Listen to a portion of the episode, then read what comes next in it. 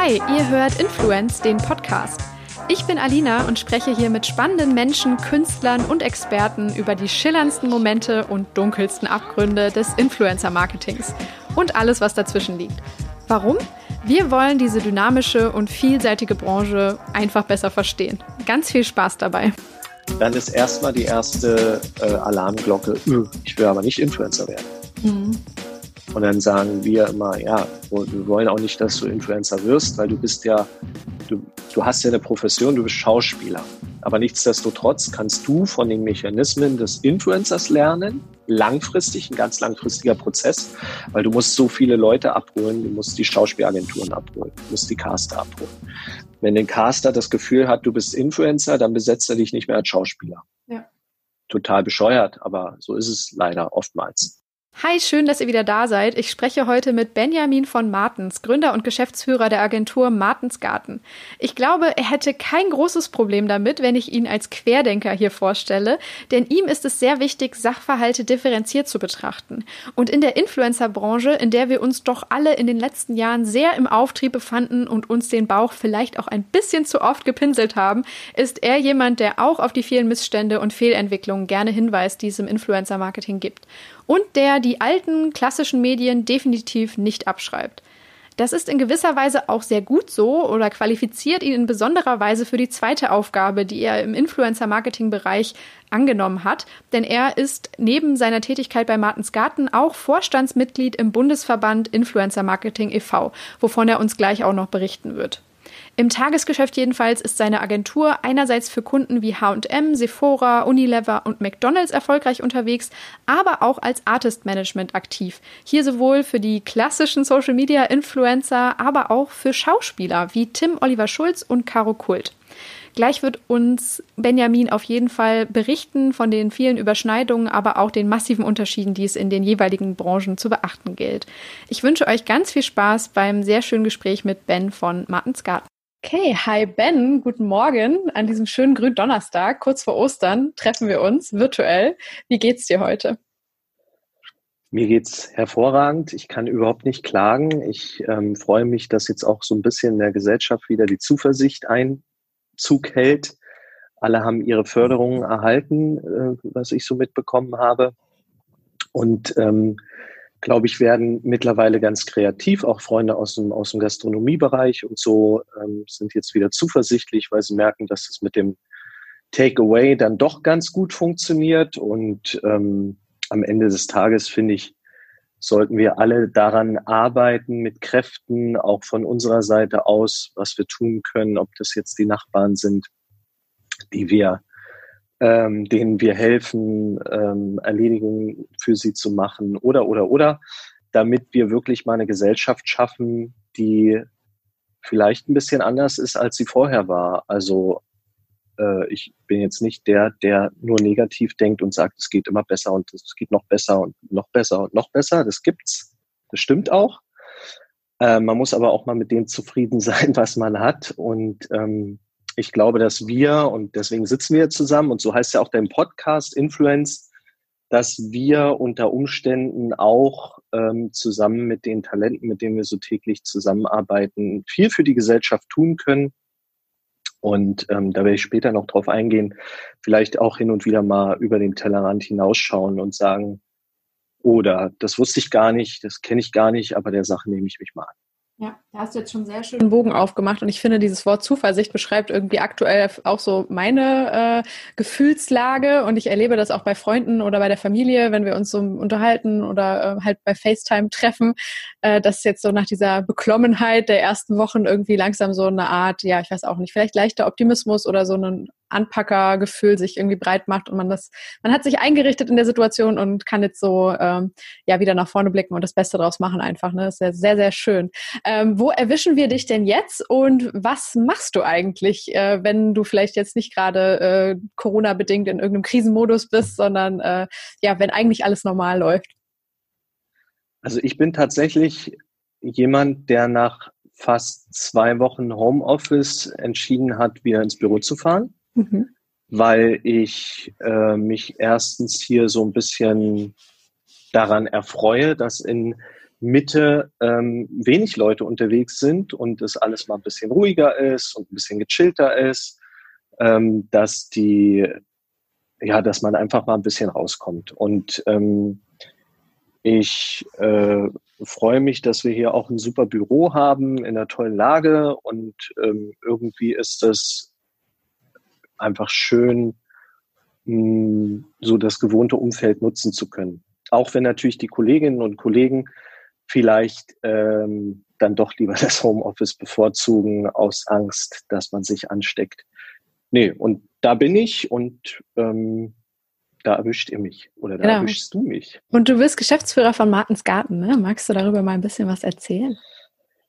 Genau, also Martensgarten ähm, ist keine Gärtnerei, sondern ist letztlich das Versprechen, ähm, die kleinen zarten Pflänzchen, die man vielleicht frühzeitig irgendwann unter seine Fittiche nimmt, egal ob das große, gestandene internationale Marken sind, die vielleicht in dem Thema auch neu einfach sind, ähm, oder Menschen sind, ähm, an die Hand zu nehmen, die zu gießen, die zu hegen, die zu pflegen, die vielleicht hin und wieder mal zu, ähm, ja, ist jetzt ein blödes Wort, aber analog äh, zu verstehen, äh, zu beschnippeln, ähm, damit man ihnen aufzeigt, wie sie noch höher wachsen können. Ähm, da geht es ganz bewusst nicht um das Thema höher, schneller, weiter, sondern es geht um ein entspanntes Miteinander.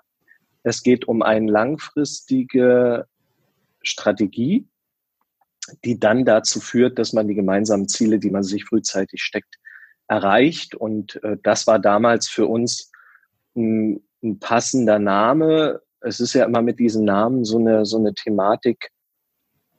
Ja, also ich finde auch coole Namen, die so total super mega englisch äh, und so sind, toll. Und es ist schwierig, wenn man, und ich heiße nun Benjamin von Martens, also die, die Nähe zu meinem Nachnamen ist dann irgendwie gegeben. Aber das äh, ist für mich nicht eine eitle Geschichte, sondern ich ähm, hatte damals einen Artikel gelesen in der AD Print. Ähm, und da gab es einen Kunstmäzen, der ähm, dort vorgestellt wurde, der ein ganz tolles Büro in der Fasanenstraße in Berlin hat oder ein Haus gekauft hat. Das sah super aus. Und da, da habe ich damals gesagt, ähm, ich, also so stelle ich mir ein Büro vor. Da kannst du so viel entdecken. Wenn du Leute äh, zu dir einlädst, dann kommen die zu dir und dann redest du wahrscheinlich erstmal eine Stunde über was anderes als über das, was du eigentlich als Anlass für den Termin hast. Ähm, und das fanden wir dann damals alle ganz schön. Ähm, und die Überschrift von dem Artikel war Willkommen in Martens Garten. Und das hat sich aber in dem, in dem Artikel nicht erschlossen.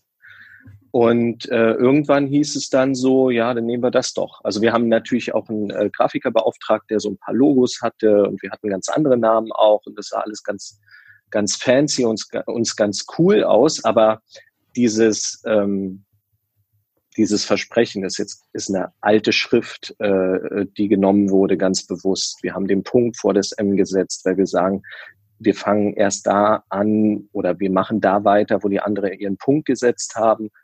Ähm, und so ist Martens Garten entstanden und jetzt gibt's uns seit fünf Jahren. Vorher Kaffeemaschine. Äh, vorher ähm, ja, war das mal, also am Anfang war es ein bisschen komisch mit dem Namen, weil der eigene Name da immer steht. Aber ich meine, bei, bei Jung von Matt ist es so, äh, bei Mercedes-Benz ist es so, bei Porsche ist es so. Also es gibt ja viele Namen, die mittlerweile nicht mehr mit einer Person identifiziert werden, sondern nur noch mit ihrem Produkt. Und äh, das ist manchmal schwierig und man muss da relativ viel Selbstbewusstsein haben, sage ich mal. Und man muss natürlich immer darauf bedacht sein, dass man nicht ähm, ja seine eigene Werte über Bord wirft, weil man natürlich dann auch äh, angreifbar ist. Aber ich glaube, dass wir auf einem ganz guten Weg sind, das loszulösen von einer Person und dahin zu bringen, dass es hier um Inhalte geht, um, um, um Wissen, auch Wissenstransfer und weniger um um einen Namen, der da irgendwie was ist. Und deswegen fanden wir den Garten dahinter ganz schön, weil ähm, auch als Blumenliebhaber, wir haben auch immer frische Blumen da und das ist alles ganz, ganz toll und ähm, alles sehr liebevoll, zumindest ist es immer der Anspruch, ähm, fanden wir das so am Ende des Tages ganz schön. Ja, und wie viele Mitarbeiter so habt ihr ich jetzt? da gar nicht drüber reden. Nee, gar kein Ding. Es war mal schön, so auch diese Entstehungsgeschichte noch ein bisschen nachzuvollziehen, dass es nicht einfach nur ein Name ist. Ähm, wie viele Mitarbeiter seid ihr denn heute und was ist so äh, ja das, was ihr anbietet im Endeffekt? Weil ihr habt ja schon mindestens zwei Säulen ne, aus so Agentur und Künstlermanagement, ähm, die eure Arbeit sehr definieren oder ausmachen. Genau. Also wir sind aktuell zu dritt. Ähm, das soll sich ändern. Äh, ich hoffe darauf, dass die Menschen, die ich jetzt in den letzten Monaten mir ähm, angeguckt habe, was aus verschiedenen Gründen nicht gepasst hat, ähm, weil ich gerne mit Leuten zusammenarbeite, die etwas besonders gut können.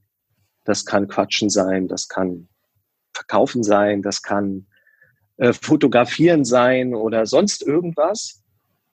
Ähm, und ich glaube, dass die generalistische An Ansatz oder der generalistische Ansatz, den viele haben, weil viele suchen Projektmanager und Co., ähm, durchaus berechtigt ist. Ähm, das ist aber nicht das Richtige für Martens Garten. Also ich versuche immer in Kernbereichen, wo jemand besonders gut ist, ähm, Menschen zu besetzen, damit die dann in dem Bereich, wo sie vielleicht nicht so gut sind, einerseits von anderen ergänzt werden und andererseits wir, ähm, muss ich hier mal kurz ja, das Video ist gerade kurz weg. Siehst, siehst du mich noch? Ich sehe jetzt gerade nur deinen Namen. Du bist nicht okay, mehr da. Aber du hörst mich noch. Ja, ja, genau.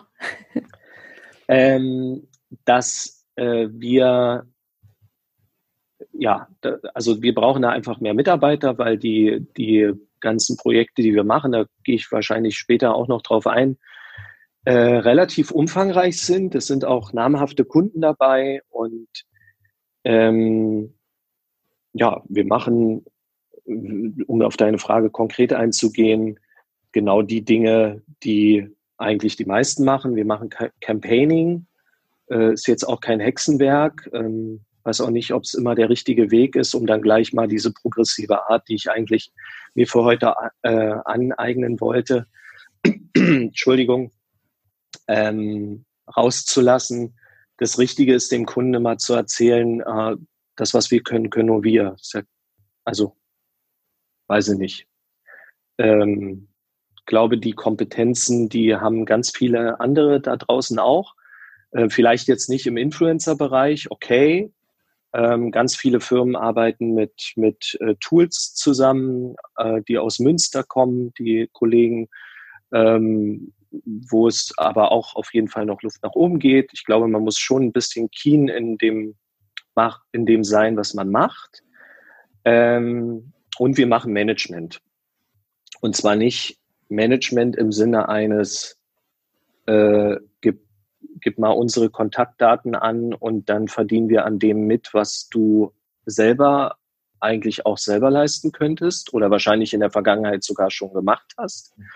Oder vielleicht hat es dein Freund gemacht oder deine Mutter oder deine Oma oder deine Tante oder dein Onkel ähm, nein, also das Management soll letztlich das Know-how, was ich jetzt persönlich mitbringe, seit 20 Jahren in der Medienbranche unterwegs zu sein, da hat man schon das eine oder andere miterlebt, Transformationsprozesse begleitet, Relaunches von Webseiten begleitet, wo es ja auch um ähm, eine ja, einerseits um eine Customer Journey geht, oftmals, weil natürlich der Sales-Aspekt auch bei klassischen Medien immer ein großer war. Ähm, darüber hinaus aber auch eine, eine Unterhaltungskomponente, die immer ganz wichtig war und wie man das für die Zielgruppen richtig ähm, transportiert auf den damals zur Verfügung stehenden Mitteln, war mir schon immer wichtig. Und von daher versuchen wir das in dem Bereich Management auch den ähm, Influencern anzueignen, dass sie sich erstens besser auskennen im Medienumfeld, Zweitens, dass sie kapieren, dass man nicht immer auf andere gucken sollte, sondern vielleicht lieber eher selber eine Agenda aufsetzt und die ganz stringent verfolgt. Und drittens, und das ist eigentlich der wichtigste Punkt, dass es nicht von heute auf morgen funktioniert. Davon bin ich fest überzeugt. Und ähm, das, das ist das, was wir versuchen in den Bereichen zu machen. Und äh, im Bereich Campaigning, im Bereich ähm, würde ich es mal nennen, Media-Beratung, äh, die richtigen Kampagnen aufzusetzen mit den richtigen Influencern zur richtigen Zeit am richtigen Ort, egal ob das jetzt um ein Event herum ist oder um eine klassische Kampagne.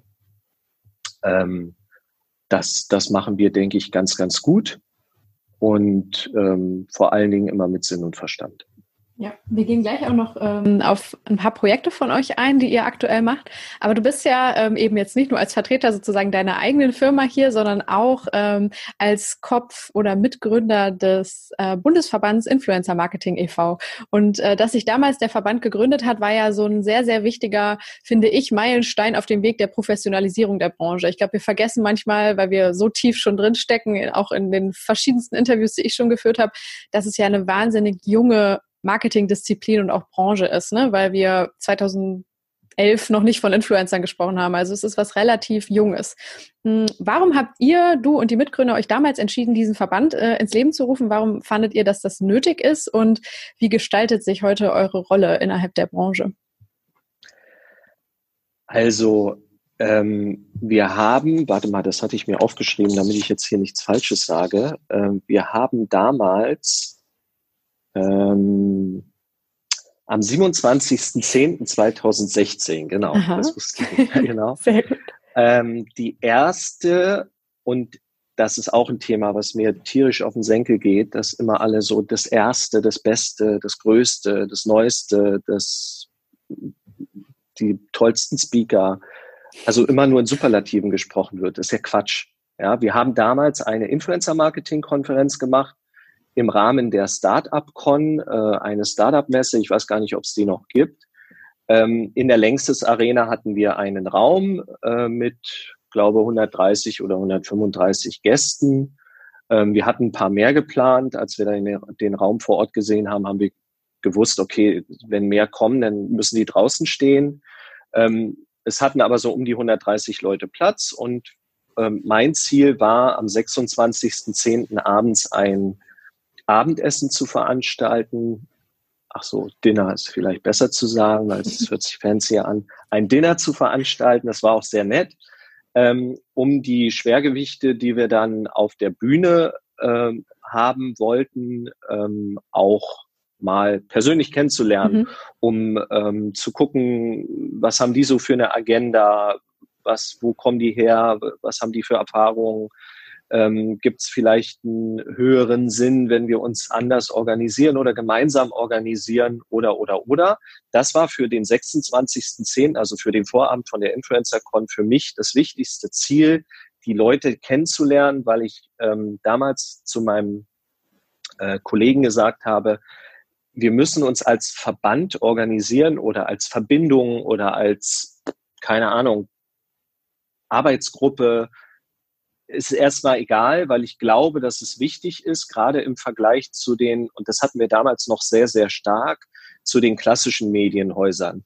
Wir müssen ja bedenken, dass wir, äh, und das nervt mich auch tierisch in der gesamten Branche, dass wir, da gibt es einige Ausnahmen, das will ich gar nicht sagen, aber das Gros ist meistens so unterwegs. Wir haben, wir haben Vermarktungsunits von Medienhäusern da draußen, das sind, weiß ich jetzt nicht, wie viele Menschen da arbeiten. Ich sage jetzt mal 500 bei den größten insgesamt. Die machen seit 30 Jahren, würde ich mal schätzen, vielleicht 40 Jahren, nichts anderes, 30 Jahren ist wahrscheinlich besser, nichts anderes als ihre Medien zu verkaufen.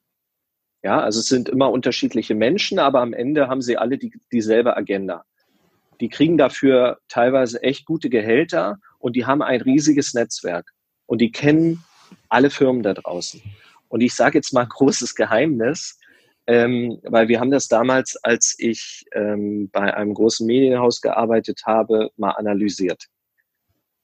Die, den meisten Umsatz in den meisten Firmen machen wenige, wenige Brands aus. Also ähm, bei, dieser, bei diesem großen Medienhaus waren 95 Prozent des Umsatzes haben 100 Marken ausgemacht.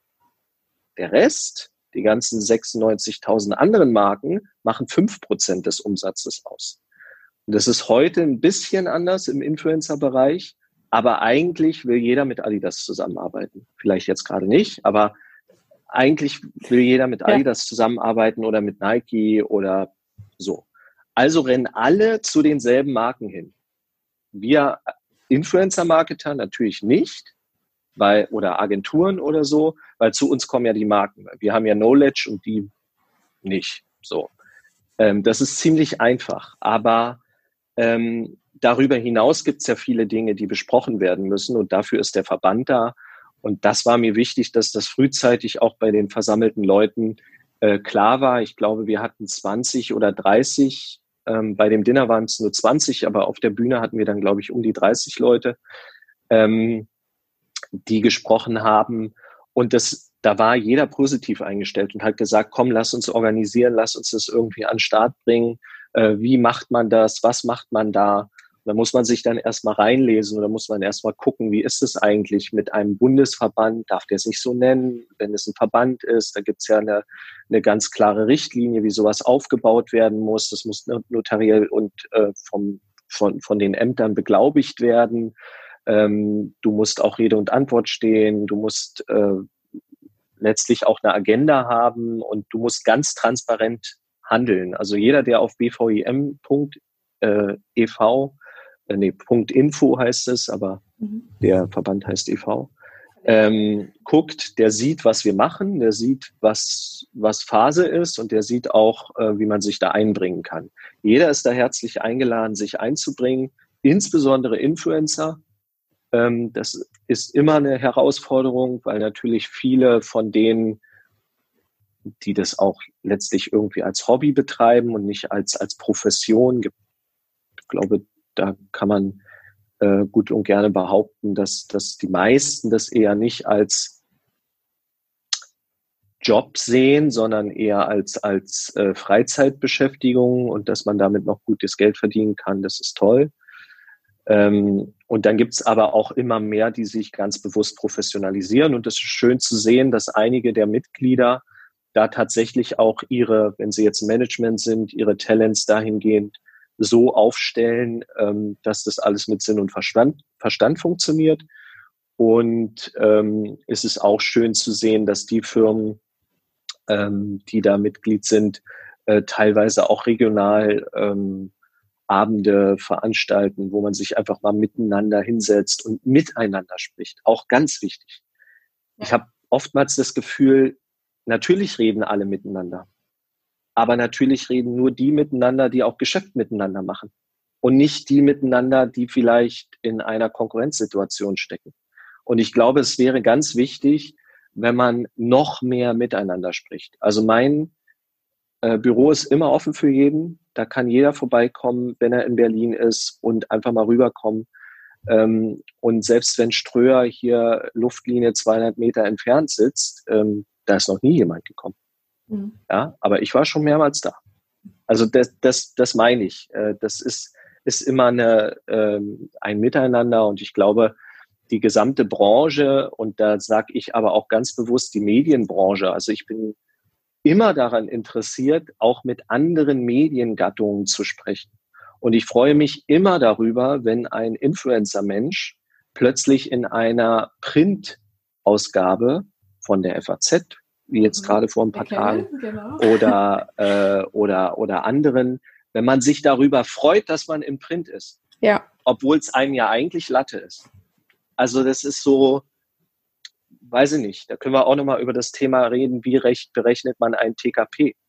Natürlich, wenn ich da sitze und Sales machen will, berechne ich den TKP möglichst so, dass sich alle, die da sitzen, bei der Brand sagen, äh, ja, ist ja viel zu teuer. Warum machen wir denn das? Da machen wir doch lieber was mit Influencer. Aber vielleicht muss man da auch nochmal Klarheit schaffen, wie man das berechnet. Ich kann natürlich nicht eine verkaufte Auflage gegen eine Brutto-Follower-Anzahl von Influencern rechnen. Das ist ja Quatsch. Ich muss die Leser der Publikation gegen die Brutto-Reichweite des Influencers rechnen. Und dann komme ich auf den grünen Zweig. Dass der TKP teilweise immer noch viel zu hoch ist, ist auf einem anderen Blatt geschrieben. Aber äh, spätestens, und das, das ist auch noch ein, sag jetzt mal Geheimnis, spätestens das Controlling, wird irgendwann ähm, spätestens nach drei Jahren fragen, was denn in den und den Abteilungen für Marketingentscheidungen getroffen wurden und warum wurden die so äh, getroffen. Und da versuchen wir ähm, auch in der Verbandsarbeit natürlich viel ja, äh, miteinander zu sprechen, miteinander das zu verstehen und ähm, auch das Thema Jugendschutz ist wichtig. Ähm, das äh, geht mir auch tierisch auf den Zeiger, dass viele hier ähm, natürlich, ich hatte, hatte mir im Vorfeld auch vom Kollegen hier aus Berlin, Sven, glaube ich, das angehört. Das, was er gemacht hat äh, in dem Podcast, ist typisch für die Branche und typisch für die Markenentscheider, oftmals, leider. Ähm, nicht alle, also, aber viele. Ähm, das, was ich in meinem eigenen Feed sehe, ist sozusagen die soziale Realität im Influencer-Marketing. Das ist es aber nicht. Äh, die soziale Realität sieht ganz anders aus.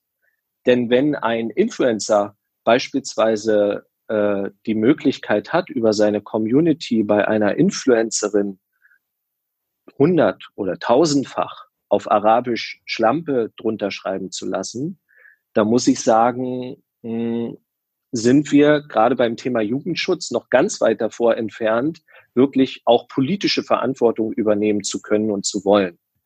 Ähm, das haben wir innerhalb der Verbandsarbeit ganz bewusst natürlich ganz am Anfang äh, sehr stark in dem Bereich Werbekennzeichnungspflicht gemacht. Da gibt es ja auch die entsprechenden neuen Gesetzesnovellen, die vielleicht nach 19 wann war das, in den 1960er Jahren oder so, wurden diese, diese Bestimmungen ähm, äh, ja, fest, festgeschrieben oder da niedergeschrieben, dass man da mal vielleicht ein bisschen drüber nachdenkt, das neu zu machen, 70 Jahre später äh, oder 60 Jahre später, 70 mhm. kommt ja dann noch irgendwann, ähm, macht durchaus Sinn. Ähm, und es gibt aber noch viele andere Themen. Und ich glaube, dass das, dass das eine, eine ganz, ganz wichtige Agenda ist, aber die ist nur so gut, äh, wie wenn sich viele Menschen einbringen, wenn viele darüber reden, wenn wir letztlich uns auf eine, wenn wir uns da auch verstehen als, ja, als Formulierungsplattform. Also jeder kann ja eine andere Agenda haben und man kann dann zusammensitzen und darüber sprechen. Und man macht es dann ähnlich wie in einer politischen Partei. Man formuliert etwas, was einen Konsens darstellt. Und damit geht man dann ähm, an die entsprechenden Gremien ran. Äh, was ich nicht wusste, ist ja, dass es unfassbar viele Lobbyvereinigungen gibt in Deutschland. Die sind alle veröffentlicht. Kann man alle nachgucken. Da steht der Bundesverband auch drin. Ähm, und die haben alle eine Agenda und alle eine eigene Agenda. Und da ist der, äh, der Zuchttierverband genauso drin wie der, keine Ahnung, äh, Finanzverband und wie sie alle heißen. Und wir hören in der Presse immer nur die, die halt sehr aktiv sind, wo sich die Mitglieder einbringen, wo, wo auch viel Geld vorhanden ist, was ja auch noch eine ganz wichtige Komponente ist. Und äh, was ganz schön ist, und dann sind wir bei dem Thema, was mir persönlich ganz, ganz wichtig war, und es ist auch schön, dass wir das dann innerhalb einer äh, Fokusgruppe äh, an den Start gebracht haben, das war das Thema Ethik. Mhm. Also wir haben quasi von der Agenda Werbekennzeichnung war so das Wichtigste. Ist auch ganz, ganz toll und da muss man auch echt mal, das macht ja immer keiner, aber ich mache das gerne, dem äh, Verband Sozialer Wettbewerb danken, weil das, was sie zwar und da muss man auch nochmal gucken, wer steckt dahinter, nämlich Verlage überwiegend. Äh, insbesondere der äh, Verlag aus Hamburg, ähm, der dort etwas macht. Man weiß nicht was, aber die machen irgendwas und die verkaufen ja ganz gut. Also ist ja auf jeden Fall aus Vertriebserlössicht ein toller Verlag. Ähm, ich finde, dass man denen danken muss, insofern, dass sie dieses Thema auf, auf die Agenda gebracht haben. Weil man muss ja verstehen, dass es eine ganz klare Gesetzgebung gibt. Die Gesetzgebung heißt, wenn ich einen Vorteil erlange durch wen auch immer, ähm, und dieser finanzielle Vorteil übersteigt Betrag X, dann ist das Werbung. Und da geht es ja nicht darum, dass ich das als Werbung kennzeichne, weil, ja, weil ich es muss, sondern es geht darum, weil ich damit den Wettbewerb verzerre. Andere werden reglementiert und da guckt immer jemand auf, den guckt immer jemand auf die Finger. Da gibt es eine riesige Rechtsabteilung, die sagt, das können wir machen, das können wir nicht machen, das ist eine Grauzone, wie auch immer. Habe ich auch alles in meinen Jobs vorher erlebt. Ähm, und natürlich schreibt man auch bei Print äh, rauf ähm, Advertorial. Darf man auch nicht. Oder äh, Promotion. Sieht man in ganz vielen Zeitschriften. Oder natürlich ist es merkwürdig, dass du erst eine Produktbeurteilung ähm, irgendwo in, dem, in der Publikation hast und dann 23 Seiten später wird dieses Produkt beworben. Zufälle gibt es, die gibt es gar nicht. Aber sie gibt es dann tatsächlich doch. Ja. Und, und nichtsdestotrotz war das, war das aus Fairnessgründen ganz mhm. wichtig, dass da was passiert ist. Dadurch hatten das dann alle auf dem Schirm. Dadurch wusste man, man muss dort aktiv werden. Und natürlich ist es total Hanebüchen, was dann daraus wurde, dass jetzt quasi jeder, wenn er in einem Restaurant sitzt und sich ein Glas Wein bestellt äh, und das gepostet hat, aus Schiss zu sagen, das ist einfach nur ein Glas Wein, hat man gesagt, ich bin hier in dem Restaurant Werbung. Aber das ist ja Quatsch. So. Ja. Und deswegen ist es schön, dass, dass wir gemeinsam mit vielen anderen, auch in der Bundesregierung, ähm, insbesondere, die sich diesem Thema angenommen haben, Bundeswirtschaftsministerium, Bundesjustizministerium ähm, und natürlich auch Doro Bär, die das sehr stark vorangetrieben hat, dass wir zu einem Roundtable eingeladen waren im Bundeskanzleramt und äh, jeder dann mal seinen Standpunkt darlegen konnte und im Anschluss aber auch etwas passiert ist. Und das ist ja schön. Und das hat uns als jungen Verband sehr gefreut. Und ähm, die, die äh, Geschichte, die parallel ähm, von mir in der Projektgruppe angeschoben wurde, zusammen mit der Universität Leipzig, ähm, eine Ethikstudie, was jetzt als White Paper abrufbar ist, ähm, auf Bundesverband Influencer Marketing ähm, herauszubringen und zu erarbeiten mit den äh, tollen Studentinnen und Studenten. Also super. Ähm, das war auch noch ganz toll. Denn was ich auch nicht wusste, ja.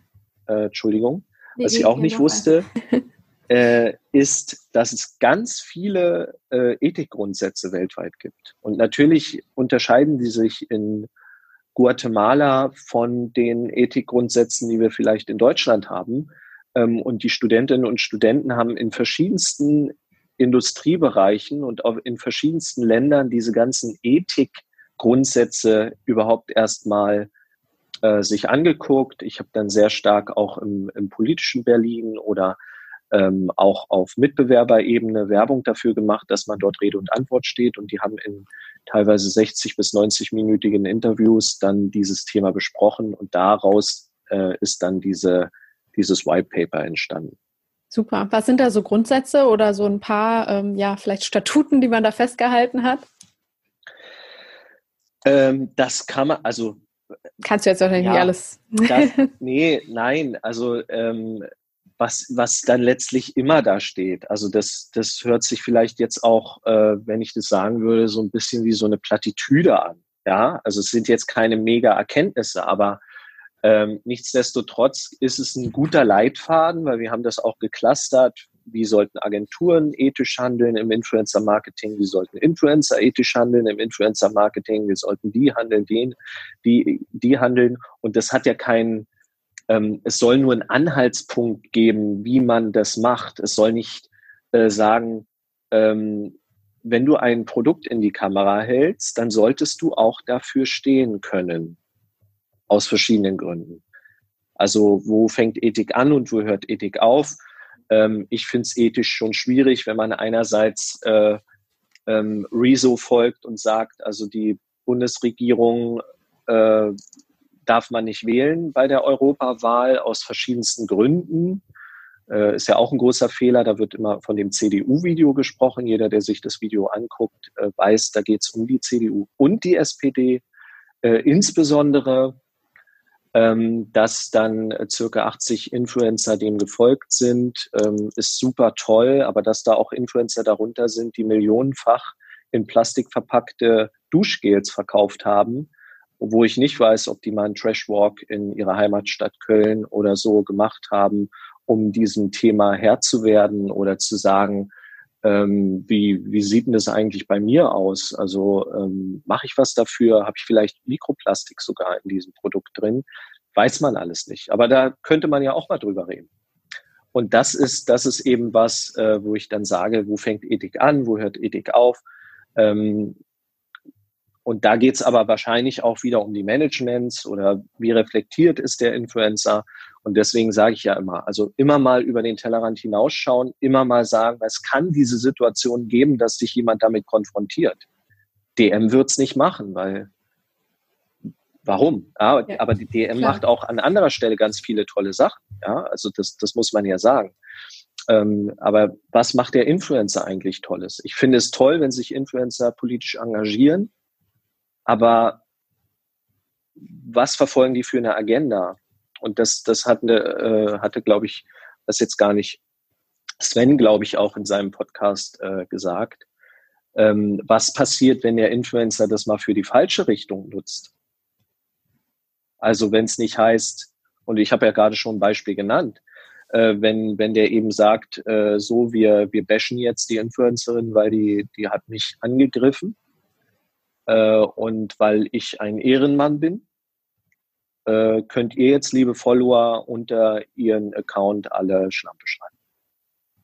Auf Arabisch. Und da muss ich sagen, hm, das gibt's schon, was viele befürchten. Und dann bin ich wieder bei dem Thema, die soziale Realität, die findet nicht nur da statt, wie wir sie selber in unseren Feeds sehen, sondern da passiert viel mehr. Und äh, da bin ich auch ähm, sehr dankbar dafür, dass ich eben diese Dinge hin und wieder zugespielt bekomme. Es ist natürlich eine krasse zusätzliche Belastung. Ich meine, ähnlich wie bei dir, du hast es letztens auch äh, sehr schön mal erklärt, dass du diesen Podcast eben ja auch neben deinem Job machst und das muss ja auch alles geschnitten werden, das muss organisiert werden und du musst dir die Fragen überlegen und diese ganzen Geschichten und das muss man eben bei der Verbandsarbeit noch zusätzlich machen. Und dadurch, dass ich ähm, einerseits natürlich äh, bei uns sozusagen der größte Sales Manager bin und andererseits aber auch der, der äh, letztlich mh, hm, so ein bisschen den Takt angibt, was die, was die Management-Funktion anbelangt. Wir haben ja nicht nur Social Influencer bei uns, was ja eher ein geringerer Teil ist, sondern überwiegend Schauspielerinnen und Schauspieler. Ähm, und da muss man mit der Agenda auch nochmal ganz anders umgehen. Weil da ist Ethik ein ganz großes Thema. Ganz anders als bei Influencern. Ja, ja, ich glaube, dass man eh generell ähm, viel aus anderen Branchen oder vielleicht den etablierteren lernen kann an der Stelle, ne? eben weil Influencer für uns vielleicht etwas Neues sind, gibt es dann eben noch nicht diese äh, klaren Verhaltenskodizes oder so wie in anderen Branchen. Ich musste irgendwie, als du das eben erklärt hast, ein bisschen an zum Beispiel den Pressekodex denken oder den Presserat, der ja auch quasi einfach Dinge hinschreibt, die eigentlich klar sein sollten, aber trotzdem passieren halt Fehler und er kann dann hinterher ja, eine Rüge aussprechen oder darauf hinweisen sozusagen, dass man hier vielleicht hätte äh, zum Beispiel differenzierter berichten können. Und gleichzeitig erlebt man ja auch, dass wir Medien haben, die äh, man eher einem gewissen Lager zuordnen kann, ne? auch wenn es natürlich alles neutral ist, aber wir erleben das ja auch an anderer Stelle sozusagen, dass äh, ja, ähm, Publisher sozusagen eine Position vielleicht einnehmen, obwohl sie es eigentlich gar nicht sollten oder vielleicht nicht so, so transparent darauf eingehen. Aber du, äh, ich habe da sehr aufmerksam gelesen, zu, äh, äh, als die der äh, eine Kollege, glaube ich, von der FAZ äh, sich mit der AfD getroffen hat. Da redet keiner drüber, aber wir freuen uns natürlich jetzt, wenn wir einen Artikel in der FAZ haben. Ähm, das sind ähm, letztlich sind es alles ne? demokratische, ja. letztlich sind es alles demokratische Prozesse. Und ich bin da überhaupt nicht eine, die moralischste Instanz, will ich überhaupt gar nicht sein. Ich versuche bloß, ähm, und ich sage manchmal dazu, weißt du, wenn, wenn ein äh, Olli Pocher, den ich schon seit, jetzt muss ich kurz überlegen, 2000 kenne, ja, also damals war der noch äh, Radio-Mensch äh, und ähm, hat sich versucht, auf alle Bravo Supershows und Co. zu schmuggeln. Ähm, wenn der äh, sowas anprangert, dann schmunzeln alle, weil er halt das Label hat. Also da geht es ja auch ganz klar um das Label, Comedian zu sein. Und das macht er auch solide. Und ich gucke, also normalerweise vermeide ich das, ähm, seine äh, Geschichten mir anzugucken. Aber das jetzt mit diesem Influencer-Thema, das finde ich echt ganz gut. äh, weil man da auch nochmal sieht, dass viele von denen, die da stattfinden, finden bei mir überhaupt gar nicht statt. Also mhm. die Harrisons oder alle, was, was hier Bachelor und diese ganzen Geschichten, äh, womit die Firmen, äh, die Agenturen, aber auch die Marken teilweise sehr viel Geld verdienen und natürlich die Influencer selber, das finde ich so absurd. Ich weiß gar nicht, was die für eine Daseinsberechtigung haben, ehrlich gesagt. Also mhm. erschließt sich mir nicht wirklich. Dass sie eine hohe Reichweite haben, okay.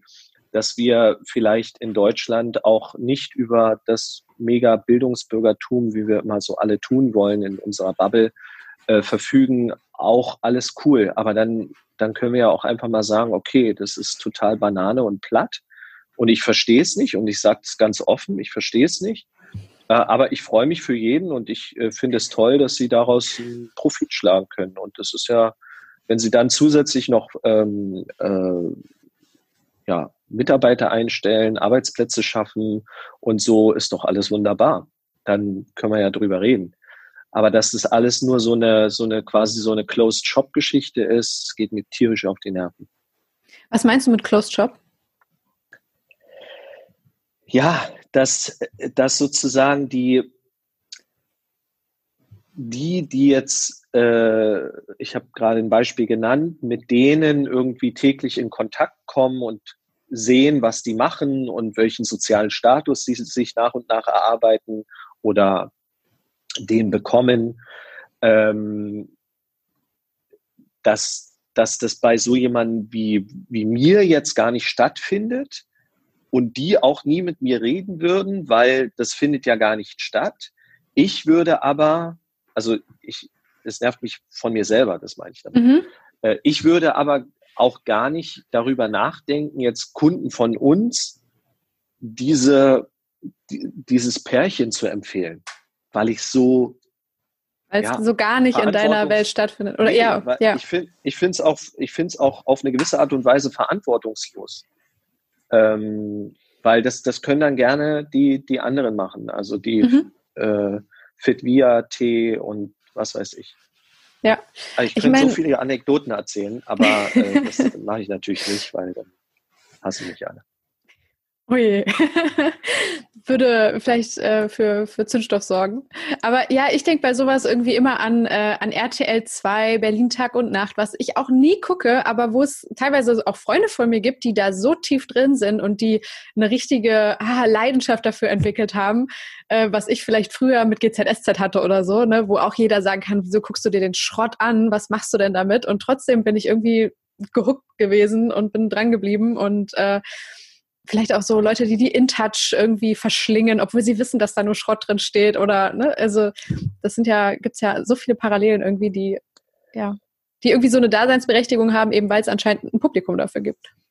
Ja, und das, das ist, und dann kann man wieder den Kreis schließen und dann bin ich wiederum am Ende des Tages, also wie wenn man sich so, ein, so eine schöne Flasche Wein aufmacht und äh, weil man einfach einen tollen, äh, eine tolle Woche hatte oder so, dann ist man ja am Ende, auch wenn die Woche vielleicht 23 Mal äh, irgendwelche anstrengenden Telefonate beinhaltete, ist man dann doch ganz versöhnlich, weil man dann eben weiß, okay, ähm, diese Medienvielfalt und diese, diese Pluralität, die wir auch in der Gesellschaft haben, ähm, das ist ja was, was, was toll ist. Und das ist letztlich auch, was diese Influencer-Branche total bunt und äh, bunt macht und auszeichnet. Und mir ist das wichtig, dass es lieber so weiterläuft, als dass wir jetzt gestreamlined äh, unsere äh, nach Kategorien organisierten Influencer haben, ähnlich wie man das bei, bei klassischen Medienhäusern macht, wo man dann eben sagt, man hat dieses Vertical, man hat jenes Vertical und man hat dann noch das Vertical. Was ich viel spannender finde, ist, dass der beispielsweise der Game-Influencer ähm, dass, dass der äh, vielleicht auch mal über den Tellerrand hinausschaut, dass der vielleicht was macht mit einem Sportinfluencer. Ähm, ja. dass, dass diese ganze, ähm, also dass es einfach mehr ein Miteinander wird. Ja, Das hast du auch im Vorgespräch schon sehr betont und ähm, du hast dich auch im Endeffekt nochmal bezogen auf den zum Beispiel den Corona-Podcast, den wir gemacht haben mit dem Stimmenfang, äh, wo es um, also wo viele Stimmen der Branche zu Wort gekommen sind. Ähm, und nicht nur darauf bezogen, sondern du hast es jetzt auch am Anfang schon erwähnt, ähm, hast du gesagt, dass es dir persönlich wichtig ist, dass die Branche, wen auch immer du da alles mit einschließt, öfter mal nach rechts und links gucken sollte und sich nicht ähm, ja zu sehr im eigenen Saft vielleicht äh, wälzen sollte und darin schmoren sollte. Ähm, wie genau oder was genau bewegt dich da? Warum findest du, ähm, gibt es da eine Baustelle, an die man mal rangehen sollte? Ähm, ja, also äh, es ist ja so, dass wir über, ich weiß jetzt nicht die genauen Zahlen, aber ich glaube, so um die 30 Milliarden Euro Werbespendings in, in Deutschland haben. Ähm, davon sind circa neun bis zehn Milliarden digital. Jetzt muss man mal überlegen, ist dann da schon Influencer-Marketing mit eingeschlossen? Ich würde mal vermuten, ja. Ähm, und dann sehen wir die Wichtigkeit von Influencer-Marketing oder die Unwichtigkeit. Ähm, und deswegen sage ich, Leute, es ist toll, was ihr für Software entwickelt. Das ist auch wichtig und richtig und ähm, wir arbeiten ja auch mit einer äh, namhaften Agentur zusammen an der einen oder anderen Stelle sehr gerne. Erstens, weil es coole, coole Jungs sind und zweitens, weil's, weil, weil wir einfach auf Augenhöhe ganz, ganz wunderbar miteinander umgehen, sehr vertrauensvoll.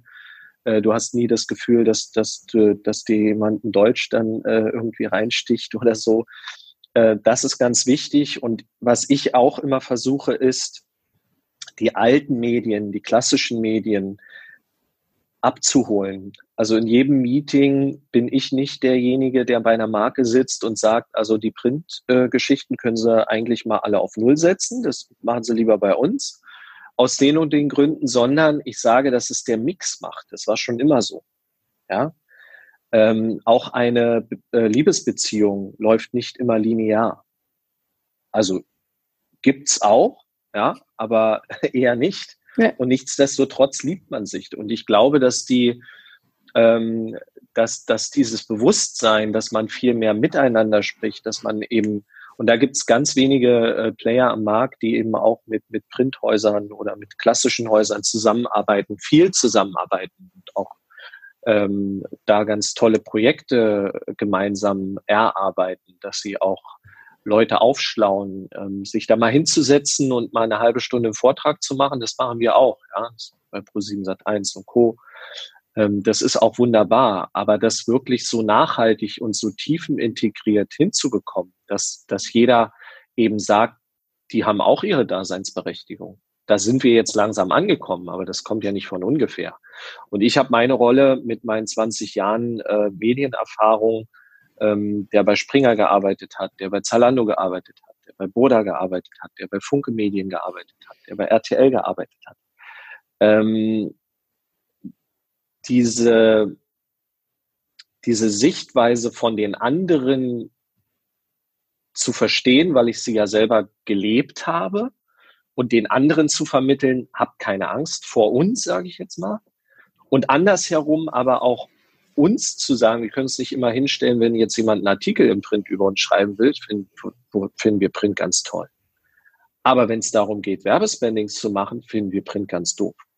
Und die aktuelle Entwicklung ist ja jetzt auch so, dass die Leute äh, sich eher Disney Plus abonnieren, also sich vor den Fernseher setzen und nicht jetzt noch den 29. neuen Influencer folgen, weil sie den so besonders toll finden. Das ist ja auch eine Lebensrealität. Und das meine ich mit, links und rechts schauen. Nicht immer dasselbe erzählen, was ja jetzt schon jeder verstanden hat, bloß weil es in die eigene Tasche wirtschaftet, sondern vielleicht mal in drei Jahren denken und dann nochmal die Argumente und die, die Überlegungen, die man so täglich anstellt, überdenken und zu sagen, ey, lass uns mal äh, gucken, wie wir da gemeinsam viel mehr noch machen können für die Zukunft.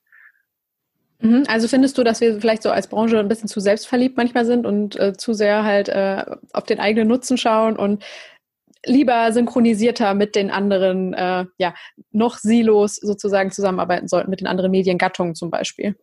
Ja, genau. Also ich habe auch nochmal nachgeguckt, weil, weil mir das im Vorfeld des Gesprächs wichtig war, dass ich nicht nur äh, gefährliche Halbwahrheiten äh, publiziere oder so, sondern äh, dass das alles Hand und Fuß hat, was ich hier sage. Ähm, und da muss man sich reinlesen. Das ist anstrengend. Ja, also mein Daily Business ist es, weil ich viel in meinen Feeds, ob das bei LinkedIn oder Xing oder äh, Facebook ist, da habe ich viel Old Economy. Mhm. deswegen kriege ich auch viel mit. Also einerseits vom Mindset, ob das jetzt eine politische Meinung ist oder ob das jetzt Covid-19 ist, dass es eben da die, die kritischen Stimmen genauso gibt wie die, äh, ich bleib jetzt, ich verbarrikadiere mich eigentlich bis Ende des Jahres zu Hause. Mhm. Ähm, das gibt's ja alles. Und, und das alles zuzulassen und das alles vor allen Dingen auch zu wissen und zu wissen, da geht noch ein bisschen was anderes vor in unserem Land als nur das, was wir jetzt hier in unserer bunten, äh, pluralen ähm, Influencer-Szene machen ja, das, das, das ist total, ähm, total wichtig. Und eben äh, bei dieser Recherche habe ich auch gesehen, dass 2017 Gruner und Jahr, was eben auch ein Verlag ist, der kürzlich in der Presse war, dass sie jetzt in der, in der Krisenzeit so viele äh, Printverkäufe hatten wie noch nie oder haben wie noch nie in den letzten Jahren, ähm, was mich total freut, ja, weil ähm, ja, die, die, gerade auch die älteren Semester, die greifen natürlich dann auch gerne zu einer Zeitschrift, was sie vielleicht sonst, wo sie gar nicht mehr die Zeit hatten für. Und ein Mobiltelefon macht es einem natürlich einfacher, kurz äh, sich zu unterhalten. Wir reden ja auch viel jetzt in dem äh, Influencer-Thema Entertainment wird immer wichtiger. Entertainment war schon immer wichtig. Also finde ich. Ähm, und äh, dass das immer mehr verstehen, ist toll, aber am Ende des Tages wird es auch Role Models geben, die einfach nur gut aussehen und dem man trotzdem folgt, weil man sagt, die finde ich äh, hot oder den finde ich hot. So, deswegen folge ich dem oder sympathisch oder irgendwas hat der. Aber äh, immer wieder den Morgen, das morgendliche Ritual zu sehen, dass man sich jetzt ein Müsli macht mit dem Mandelmus oder mit dem Erdnussmus und mit dem Mus und mit dem, was ich jeden Morgen bei diversen Influencern sehen kann, äh, ist jetzt kein Entertainment, sondern das ist halt deren Morgenroutine und die nehmen mich mit, dabei sein zu können, so als würde ich bei denen leben in der WG. Ähm, naja, kurzum, 2017 hat Gruner und Jahr schon eine Studie veröffentlicht, die relativ positiv das Thema Influencer bespricht. Und das ist ja letztlich für mich eine Handreichung, lass mal was machen.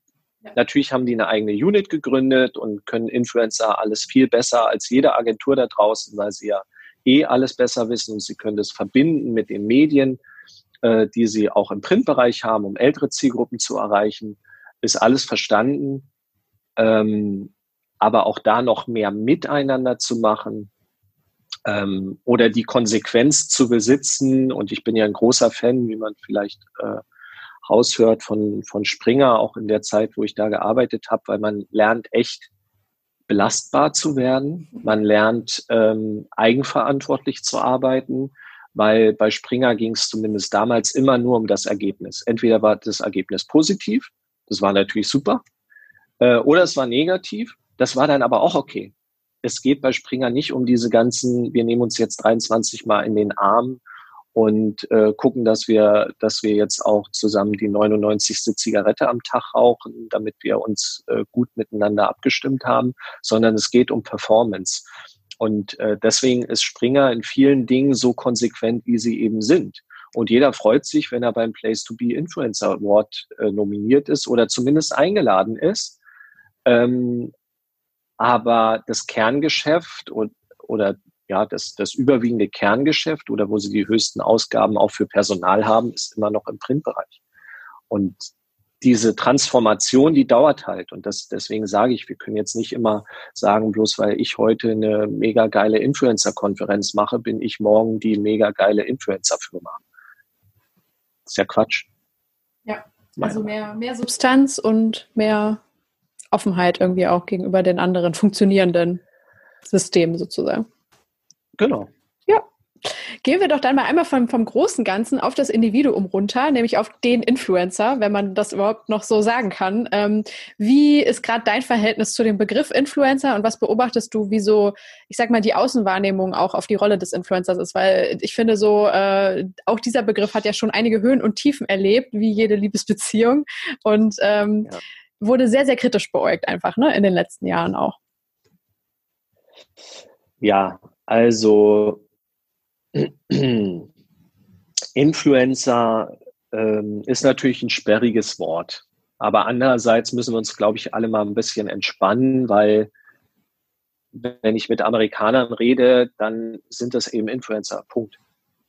Influencing hat auch der äh, Präsident der Vereinigten Staaten, egal ob er Obama oder Trump hieß, schon mehrfach in seinen Speeches benutzt.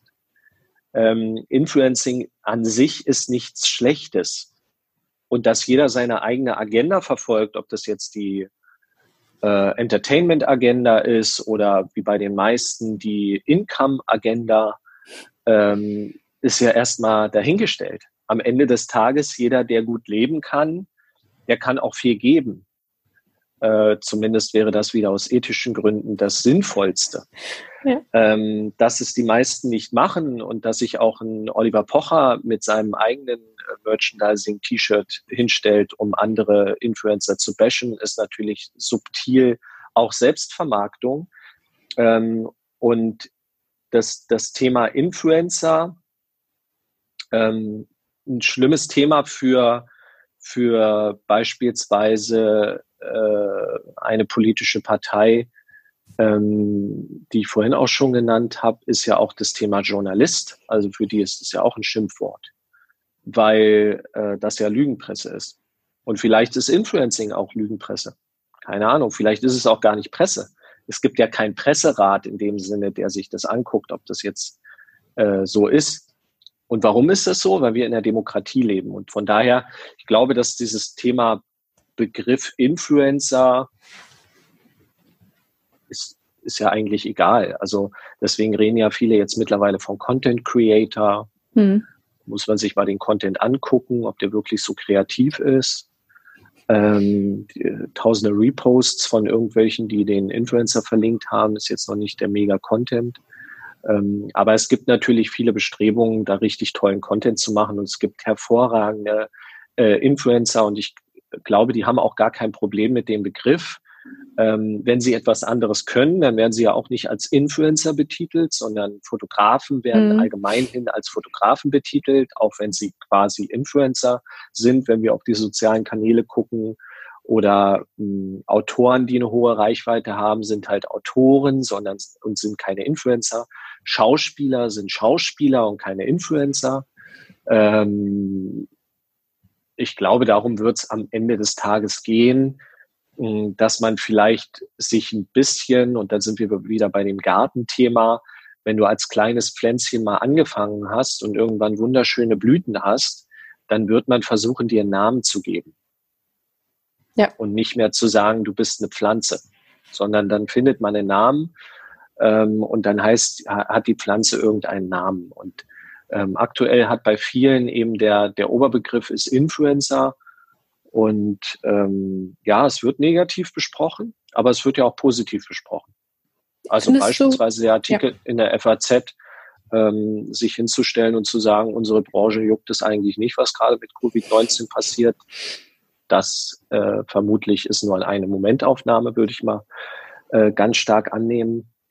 Ähm, ist schön, weil man snackable äh, denkt, so krass, ja, also ich aus der Branche freue mich und sage, ach, dann bin ich ja, ist ja Friede, Freude, Eierkuchen, läuft alles super cool. Ähm, Wenn es dann anders ist, dann, dann ist es halt so, dann rede ich auch nicht drüber, weil bei uns ist ja immer alles positiv. Mhm. Es gibt nichts Negatives. Ich habe noch nie irgendwie gehört, also hier, also das hat überhaupt nicht funktioniert und da habe ich den Kunden verloren, weil äh, und und. Ja. Noch nie irgendwo gehört. Darauf gehen wir auf jeden Fall gleich noch ganz kurz ein, wenn wir so über die, ähm, ja, die richtigen Strategien vielleicht sprechen und was wir auch aus äh, vielleicht Fail-Kampagnen lernen können. Ähm, wenn wir jetzt nochmal schauen auf, ähm, auf Influencer oder auch Akteure, die man vielleicht auch als Influencer bezeichnen könnte, auch wenn sie was anderes gut können. Ähm, du hast ja in deinem Management-Portfolio sozusagen äh, nicht nur klassische Social-Media-Influencer, sondern auch Schauspieler, was ich super spannend finde. Vielleicht kannst du mal ein bisschen erklären, ähm, wie es dazu kam. Ähm, seid ihr zuerst erst quasi Schauspieler, Artist, Manager gewesen und dann Influencer und wie überschneiden sich diese beiden Welten mittlerweile und wo gibt es vielleicht auch äh, massive Unterschiede zwischen diesen beiden ja, Formen? Ja. Also, ähm, was viele nicht wissen, ist, wie haben wir angefangen oder wie bin ich eigentlich zu dem Thema gekommen? Also ich hatte ja eine gut bezahlte Festanstellung, bin auf Kosten des Verlages in der Welt rumgeflogen, habe in tollen Hotels gelebt, habe äh, super Zugänge äh, gehabt bei vielen, äh, insbesondere Luxusveranstaltungen weltweit, ohne dass ich jemals ein Influencer war und ohne dass es damals äh, schon Influencer gab. Ähm, das ist zum, zum Beispiel auch ein großer Vorwurf, dass natürlich viele, die niemals in diese äh, finanzielle Region und in diesen Lifestyle vordringen hätten können, egal ob das ein Maledivenurlaub ist, der eigentlich 25.000 Euro kosten würde für eine Woche, äh, oder die, äh, weiß ich nicht, Chanel-Show oder, oder, oder, ähm, dass man diesen Zugang äh, mittlerweile öffnet und sagt, diese Menschen, die gehören jetzt zu unserer Community und deswegen sollen die auch darüber berichten, ist natürlich ganz klar, weil die klassischen Medien nicht mehr so eine Reichweite haben und deswegen müssen die gucken, dass sie auch in den, in den Jugendlichen ähm, Accounts stattfinden, damit die eine Sehnsucht entwickeln, ähm, etwas ähm, etwas sich zu wünschen.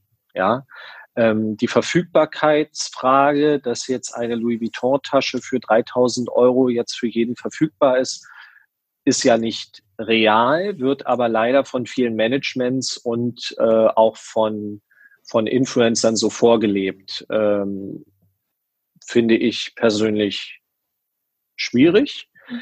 Ähm, und habe aber, um da drauf einzugehen, und habe in den letzten Jahren, insbesondere im Jahr 2013, 2014, egal ob das in London, Mailand, Paris oder New York war, also ich war dann immer zu diesen Fashion Weeks da und ha habe dann eben immer gesehen vor den Shows, weil die sind damals noch nicht reingekommen.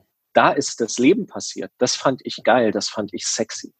Das war für mich wow, das waren Frauen und Männer, wo du so dachtest, ey, so ein geiler Style ja. und so mit so einer, mit so einem Selbstbewusstsein äh, und die Fotografen, die gehen voll ab und drinnen sitzen halt immer die Alteingesessenen, da passiert eigentlich nicht mehr wirklich viel.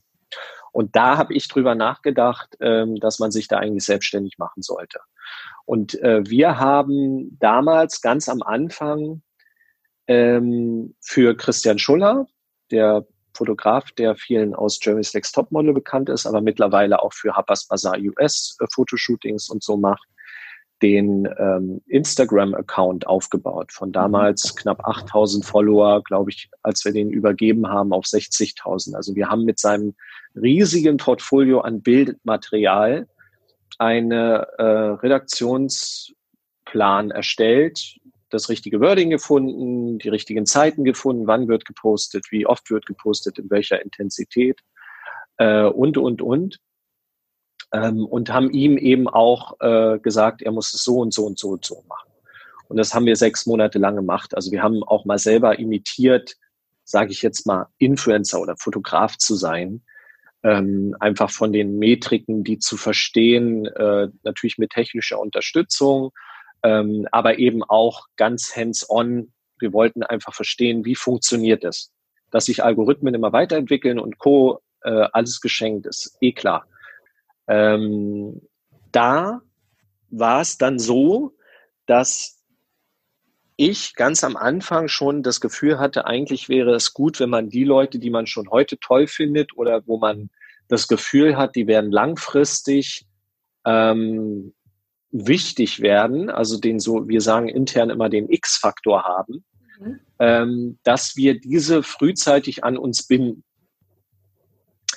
Jetzt ist es ja auch, ich habe das letztens auch im Rahmen einer Konferenz schon mal gesagt, da war ich leider ein bisschen unter Zeitdruck, sonst hätte ich das noch mal ein bisschen ähm, umfangreicher gemacht. Management stellen sich ja oft hin und sagen, die sind alle exklusiv bei uns. Das ist ja Quatsch. Also der deutsche Gesetzgeber äh, sieht das nicht vor, dass jemand exklusiv bei denen ist. Man kann sich bei alten Bra Branchen, beispielsweise bei äh, dem Model-Business mal angucken, wie das eigentlich ist. Das wird da alles ganz super erklärt. Ähm, Brauche ich jetzt hier nicht als äh, studierter Halbjurist ähm, nochmal preisgeben. Aber ähm, das ist Quatsch, sondern es geht ja eher um eine, um eine gefühlte Exklusivität, also um mhm. eine, äh, du, du bist in meiner Familie Exklusivität. Und äh, wenn man das berücksichtigt, dann äh, muss man sagen, also warum muss man eigentlich darüber sprechen, dass jemand exklusiv ist? Wenn eh klar ist, dass der jede E-Mail an mich weiterleitet oder ich von vornherein eine entsprechende E-Mail eingerichtet habe, die dann automatisch bei mir landet, bin ich doch super, super froh, weil ich brauche keine Salesmannschaft wie die klassischen Medienhäuser. Ich brauche kein, keine Kreativabteilung, weil das ist ja der Influencer. Ich brauche kein eigenes Medium mir irgendwie überlegen mit einer eigenen redaktionellen Agenda. Äh, ich habe keinen kein Werberat, kein äh, Presserat oder irgendwas, den ich irgendwie Rede und Antwort stehen muss, sondern ich habe eigentlich eine All-in-One-Lösung. Und wenn der so cool ist, dass der mir die Möglichkeit gibt, dass ich mit dem zusammenarbeiten kann, um mir da noch ein, ein Profit rauszuziehen, ist doch super. Aber mehr ist es ja auch nicht. Das muss man ja mal sagen. So, jetzt komme ich dazu zu deiner eigentlichen Frage. Ähm, ich konnte damals intern äh, die Leute nicht überzeugen, dass wir wirklich diesen Weg gehen, weil unser Umsatzverhältnis noch heute so ist, dass wir 90 Prozent äh, unseres um Umsatzes, Entschuldigung, äh, durch Mediakampagnen machen. Ähm, ich sehe jetzt aber on a long run, wenn ich das auf 2000, Anfang 2015 berücksichtige, wo ich damals eben schon viele Namen, die jetzt auch sehr groß sind, identifiziert habe. Äh, irgendwo habe ich sogar noch die Liste, weil wir haben das damals so eingeführt, dass wir immer so, so ein A4-Blatt, da schreibe ich dann so meine Vision drauf und dann gucken wir später nochmal drauf, ist das eigentlich so gekommen. Da waren viele Namen drauf, jetzt nicht alle, aber viele Namen drauf, die heute mega riesig sind. Mhm. Und es ärgert mich, dass ich mich damals nicht durchgesetzt habe, weil es wäre natürlich toll, äh, wenn ich jetzt ohne viel zu tun ähm, an denen mitverdienen könnte, wie es die meisten Managements äh, da draußen ja machen. Ähm, dann geht es auch um eine Diversifikationsstrategie und diese ganzen Geschichten. Das ist für mich alles klar, weil sonst bin ich kein gutes Management, wenn ich da nicht auch äh, etwas für die machen würde. Also auch Talente identifizieren. Kannst du gut malen, kannst du gut singen, kannst du gut fotografieren, kannst du dies, das und jenes gut, kannst du gut schneiden, hast du einen Humor. Ähm, das sind alles Fragen. Und dann kommt man natürlich sehr schnell zum Thema Schauspiel, weil die ähm, die Schauspieler, die hohe Reichweiten auf, auf äh, so, sozialen Kanälen haben, sind ja nicht unbedingt die, die jetzt auch viele Zuschauer in die Kinos bringen. Also es mhm. ist höchst spannend.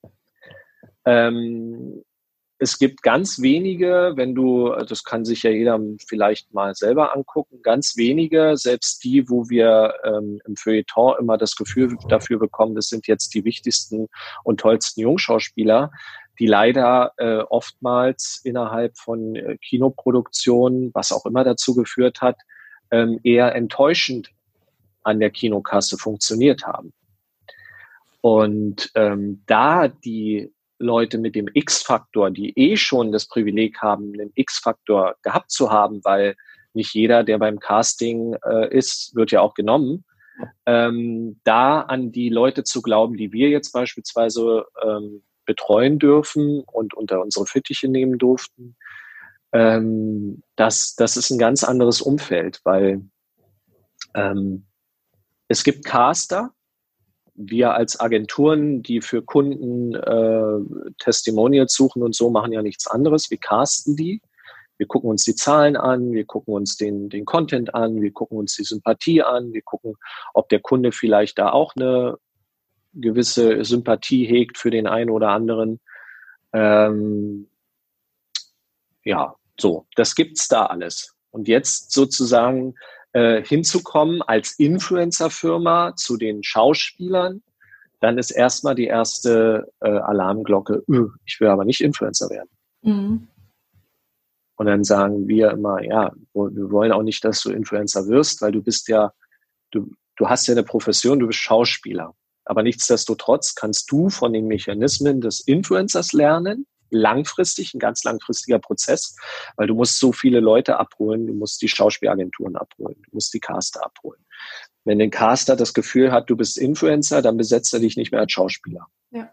Total bescheuert, aber so ist es leider oftmals. Also ganz krass runtergebrochen. Ähm, es ist jetzt nicht so, dass, und es gibt Produktionen, da werden ganz bewusst Leute, die eine hohe soziale Reichweite besetzt. Ähm, es gibt aber auch ganz bewusst Produktionen, gerade im kredibileren Bereich, wo du eher zurückschreckst davor und sagst, ähm, nee, der hat mir zu viele Follower. Ähm, so. Dann geht's aber auch wieder darum, ist es eher ein, du hast es vorhin angesprochen, GZSZ-Gesicht oder ein ähm, wie heißt es, Köln? Ähm, oh ja, die Postleitzahl weiß ich nicht, Berlin Tag und Nacht und Köln 50. Ah, ja, ja. 867 genau. oder so. Die, die, diese, diese ganzen, ob das jetzt Schauspieler sind, ja, also im kredibileren Bereich, natürlich sind das alles, ähm, sagen die, äh, keine Schauspieler, äh, die haben meistens auch soziale Reichweiten, hohe Reichweiten und vielleicht sind es auch diejenigen, die tatsächlich mehr Leute äh, ins Kino bringen würden, als die, die vermeintlich die viel besseren Schauspieler sind. Sind sie meistens auch, ist ja klar. So, und ähm, dieses, diese Challenge anzunehmen und zu sagen, liebe Schauspielagentur, du machst nur noch das, was du am besten kannst, nämlich geile äh, Schauspielstoffe ähm, an Land ziehen und den Schauspieler zu vermarkten damit der möglichst viel dreht, damit wir dann alles andere machen. Also wir machen für die Schauspieler Ausstattung, wir machen für die Schauspieler äh, letztlich Eventplatzierung, also zu welchen Events gehen die, zu welchen gehen die nicht.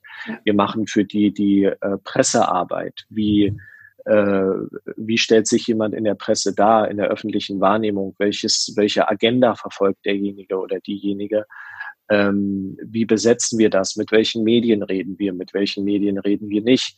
In welcher Intensität reden wir mit den Medien? Mit welchen Fotografen äh, arbeiten wir auf einem roten Teppich zusammen und mit welchen nicht? Wem geben wir ein Interview? Wem geben wir kein Interview? Ähm, diese ganze Arbeit machen wir für Schauspieler. Ähm, und am Ende des Tages, wenn wir da noch konsequenter wären, müssten wir auch zu den Filmstudios hingehen und diese Schauspieler dort positionieren. Denn ich habe war kürzlich in Los Angeles vor der ganzen Geschichte, äh, weil ein, ein großer Kunde von uns da auch sein, äh, sein Headquarter hat, die größte amerikanische Sportliga ähm, oder glaube die größte Sportliga der Welt, äh, ist einer unserer Kunden. Und da habe ich auch mit, mit Leuten aus dem Schauspielbusiness gesprochen. Und dieser Ansatz, den wir hier bei Martins Garten machen, das amerikanische System versuchen zu übertragen, das ist da völlig normal. Also da gibt es eine Agentur, die Schauspielagentur hat einen relativ hohen Durchlauf an, ähm, an Angeboten, an schauspielerischen Angeboten und verteilt diese dann auf die passenden Gesichter sozusagen. Und äh, wir als Management sind eher langfristig die Bilder der Karriere. Mhm. Also wir haben jetzt äh, eine Schauspielerin, da haben wir vor drei Jahren begonnen, das aufzubauen, was jetzt super funktioniert mit äh, ständigen Drehs. Also jetzt steht ja auch das gerade alles still, aber äh, das ist das, was wir für Schauspieler machen. Und wir werden bei jedem Schauspieler, den wir unser äh, mit denen wir zusammenarbeiten, erst so nach drei, bei manchen nach fünf Jahren. Das hängt immer damit zusammen, wie die zusammenarbeiten mit uns, wie offen die dafür sind, wie viel die dann tatsächlich von dem umsetzen, was wir denen sagen, äh, wie die Schauspielagentur mitarbeitet. Manche Schauspielagenturen arbeiten hervorragend mit, andere eher nicht. Ähm, das, äh, das zeigt sich dann immer, aber das, das läuft äh, richtig gut und macht am Ende des Tages auch Spaß, weil es wo ich dann eben auch wieder sage, dadurch kriege ich automatisch einen anderen Blick nochmal auf diese äh, Geschichte, weil teilweise natürlich dieselben Firmen mit dem Schauspieler auch zusammenarbeiten wollen, die auch mit einem Social Influencer zusammenarbeiten wollen. Ähm, und man muss den Firmen dann erklären, du musst gedanklich eine andere Schublade aufmachen. Das mhm. ist, also wenn ich eine E-Mail bekomme für einen Schauspieler, wo steht, wir haben dich als Super Influencer identifiziert, dann mache ich die gleich wieder zu und sage, das funktioniert nicht. Weil wenn du Influencer-Marketing machen willst, dann bist du beim Schauspieler nicht richtig. Da reden wir eher über Testimonial-Marketing. Weil im Zweifel kann der Schauspieler oder hat schon gezeigt, dass er mehr können muss als ein klassischer Influencer. Jetzt übertrieben gesprochen. Mhm. Ähm, und das muss man gedanklich einmal voneinander differenziert betrachten. Und natürlich rede ich auch ähm, mit den Medien dann anders, äh, als jetzt, wenn ich einen Influencer irgendwie habe. Ja. Ich meine, wenn du beim, beim ZDF-Reporter einen Influencer vor die Kamera stellst und es ist jetzt nicht Caro Dauer, dann weiß der im Zweifel nicht, was er jetzt damit machen soll. Wenn du aber einen Schauspieler vor die Kamera stellst, dann weiß er schon, welche Fragen er zu stellen hat. Ja, welche Schauspieler habt ihr jetzt im Portfolio unter anderem? Tim Oliver Schulz mhm. ähm, von Club der Roten Bänder kennen ihn ganz viele. Da, das ist zum Beispiel, da sind wir zum Beispiel, das fängt jetzt gerade erst an, dass, äh, dass wir zusammenarbeiten seit einem Dreivierteljahr. Aber wir sehen eben, dass die, äh, dass die Zusammenarbeit so langsam fruchtet, weil er einen ganz großen Halt durch uns bekommt in dem, was er für Ideen hat, ähm, die wir eigentlich alle, fast alle toll finden. Ähm, und äh, ihn da zu unterstützen und auch die Brücken zu bauen zu den Ansprechpartnern, die er dafür braucht, um diese Ziele zu verwirklichen. Ähm, das ist ganz toll. Oder ähm, man kann auch herausnehmen, Caro Kult, die äh, bei Babylon Berlin jetzt mitspielt. Die Ende des Monats April sollte eigentlich Biohackers rauskommen. Das ist jetzt verschoben durch die ganze mhm. Geschichte ähm, auf Netflix. Äh, da, da, wird noch viel, viel mehr passieren und das ist etwas, was, was uns total freut, weil vor drei Jahren ähm, sah es ganz anders aus. Da hatte sie keine Jobangebote. Ähm, jetzt hat jeder verstanden, sie besetzt auch politisch Themen.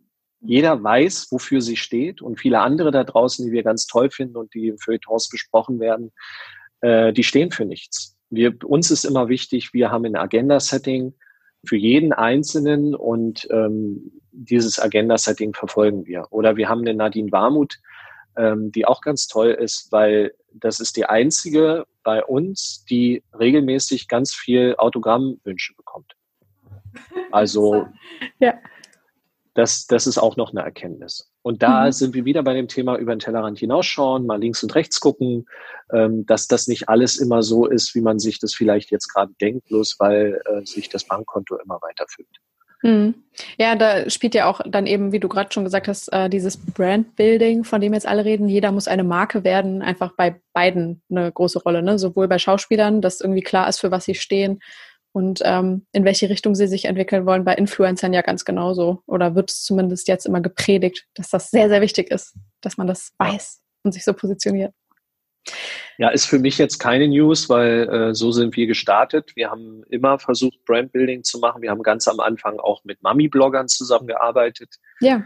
ähm, und uns mit dem Thema auseinandergesetzt. Und äh, ich glaube, das hilft an der Stelle ganz gut, dass man natürlich, äh, es ist total einfach jetzt, wenn man, wenn man die Möglichkeit hat, auch durch die eigene Reputation oder durch die gute Besprechung in den Medien äh, große Influencer unter seine Fittiche nehmen zu können äh, und um damit automatisch die eigenen Umsätze und Gewinne nach oben zu bringen, weil das ist ja eine einfache mathematische Rechnung. Aber viel schwerer ist es ja, ähm, ich kann mich an das eine oder andere Gespräch erinnern, ähm, wo ich dann mal so gefragt habe, ja, aber warum müssen die, also ist immer toll, wie kriegt ihr die denn, diese 400.000 Follower-Influencer oder 500.000? Möchte ich jetzt nicht wiedergeben, wie die bekommen werden, aber das ist natürlich alles, äh, kann ich auch als, als junges Mädel oder als junger Typ verstehen äh, dass man total drauf abgeht. Ähm, bei mir findet jedes Gespräch, wenn wir jemanden identifiziert haben, den wir gerne selber unter Vertrag nehmen wollen, immer so statt. Ich sage, also eins ist das Wichtigste, was du wissen musst. Du brauchst uns nicht. Mhm. Das läuft auch so. Also wenn du nicht ganz dumm bist. Es läuft bloß mit uns besser, weil wir Ahnung haben. Und äh, da sind, glaube ich, manche so ein bisschen verschrocken oder verschreckt, weil sie sich dann so denken, ah ja, warum sagt denn der das? Ja. Äh, ich versuche da nur ehrlich zu sein, weil äh, so ist es ja am Ende des Tages. Ähm, und die Ehrlichkeit wird leider meistens nicht äh, honoriert. Belohnt, ja. Oh, schade. Aber ich dachte, das ist dann eigentlich eine gute Vertrauensgrundlage, oder? Wenn direkt diese Tatsachen so offen hingelegt werden. Ja, also ähm, wie gesagt, ich finde es, äh, es ist schwierig, weil die Refinanzierung, wenn es jetzt nur als Unternehmer sage, ist natürlich egal, ob das jetzt bei Schauspielern ist oder bei kleineren Influencern, die man frühzeitig versucht unter Vertrag zu nehmen, weil man dann denkt, dass man mit dem eh minimalen Aufwand äh, nicht eine ähm, äh, ja, eine, eine Schere zwischen Aufwand und äh, Ertrag von 1 zu 60 hat, wie bei vielen, sondern eben vielleicht 1 zu 0,5 am Anfang und dann mhm. vielleicht irgendwann nach drei Jahren mal 1 zu 1 und dann irgendwann nach sechs Jahren vielleicht 1 zu 3 und dann, wenn es richtig gut läuft, vielleicht auch mal 1 zu 30. Ähm, ist ein anderer Ansatz. Äh, ich sage nicht, dass das jetzt der, der besonders sinnvollste ist. Ähm, ich glaube aber, dass es der derjenige sein wird, der, wenn wir gerade über das Thema Ethik, Nachhaltigkeit und Co sprechen, ähm, und ich habe das gestern auch bei LinkedIn gepostet, äh, Giorgio Armani hat ja gesagt, dass wir jetzt mal in der Luxusindustrie aufhören müssen, uns immer selber zu feiern, ständig, sondern dass ein Event auch, also kurz abgekürzt, dass ein Event auch immer ein, eine Besonderheit bleiben muss, ja, wie so ein Geburtstag, den feiert man halt einmal im Jahr und nicht jetzt jeden Tag Geburtstag äh, weil es sich dann irgendwann auserzählt hat. Ähm, und äh, ich hatte gestern einen Kommentar drunter, dass das ja auch mal übertragen, übertragbar wäre auf die Beauty-Industrie und auf andere Industrien. Und dann, und, äh, dann sag ich, habe ich halt kommentiert, ja, auch, also ja, richtig, auch wenn mir dadurch natürlich die Umsätze wegbrechen mhm. würden. Ähm, aber grundsätzlich, ja, muss das auch hinterfragt werden. Und ich glaube, dass ich einer der wenigen bin, der das einfach mal so sagen kann auch, weil ich habe jetzt keine Angst, dass ich, wenn ich jetzt im Influencer-Business nicht mehr erfolgreich werde, dass ich woanders keinen Job mehr bekomme. Ein kleiner Werbeblock in eigener Sache. Diesen Podcast gibt es jetzt seit etwa einem Jahr und er ist im Grunde nur deshalb entstanden, weil ich 2019 ein Buch über Influencer Marketing geschrieben habe und in der Recherche Gespräche mit Menschen führen wollte, die so viel mehr als ich in der Branche erlebt, gelernt und gesehen haben. Entweder weil sie selbst Influencer sind oder Agenturen führen oder was auch immer. Die Erkenntnisse aus etwa 15 Gesprächen sind alle mit in das Werk geflossen. Dieses Buch ist mittlerweile fertig geschrieben. Es heißt Influence, erfolgreiche Online-Marketing-Strategien für Praktika und ist Ende 2019 im Haufe Verlag erschienen. Und man kann es kaufen. Zum Beispiel bei Amazon, Thalia und überall da, wo ihr auch sonst Bücher kaufen würdet. In den Show Notes zu jeder Podcast-Folge findet ihr einen entsprechenden Link. Ich muss es ja jetzt sagen, weil ich die Autorin bin, aber ganz ohne Hintergedanken bin ich wirklich sehr zufrieden mit dem finalen Ergebnis. Das Buch ist auch für mich heute noch eine tolle Mischung aus Ratgeber, Leitfaden und Praxisbeispielen geworden, mit dem ich sehr, sehr happy bin. Also schaut es euch an, kauft es euch und jetzt geht's weiter mit dem Gespräch.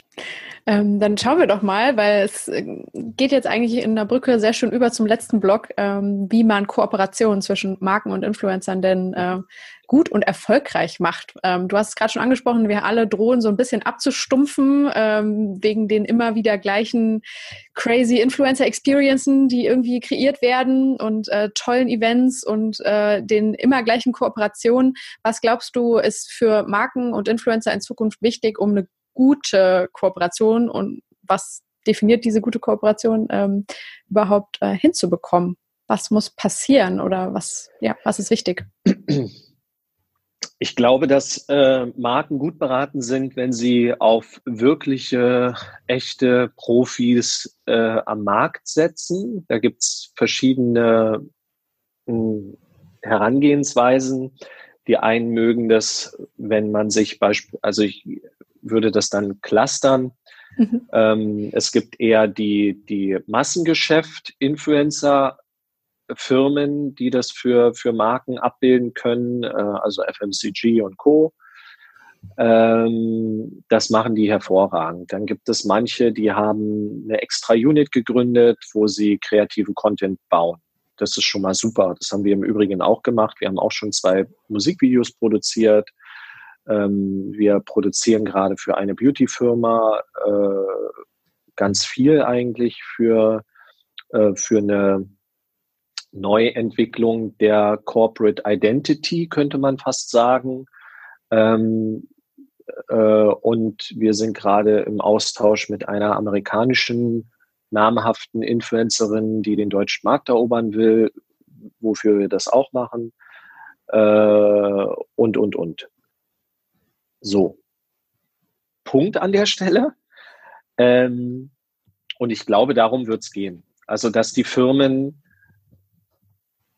nicht mit denen zusammenarbeiten, bloß weil die sagen, das ist da besonders günstig. Wir können Influencer einkaufen für drei Euro TKP und äh, dann freut euch doch des Tages, sondern das ist ja eigentlich Quatsch. Sondern äh, man muss ganz klar sagen, es ist toll, wenn es Produktionfirmen gibt, die krasse Werbevideos für Marken bauen, ähm, aber dann sollen die auch den klassischen Preis dafür verlangen. Das sind dann 60.000 Euro oder 500.000 Euro, weil die Kreation und das ganze Thema drumherum, Beleuchter und wie was alles, ähm, das haben die großen Produktionen ja auch.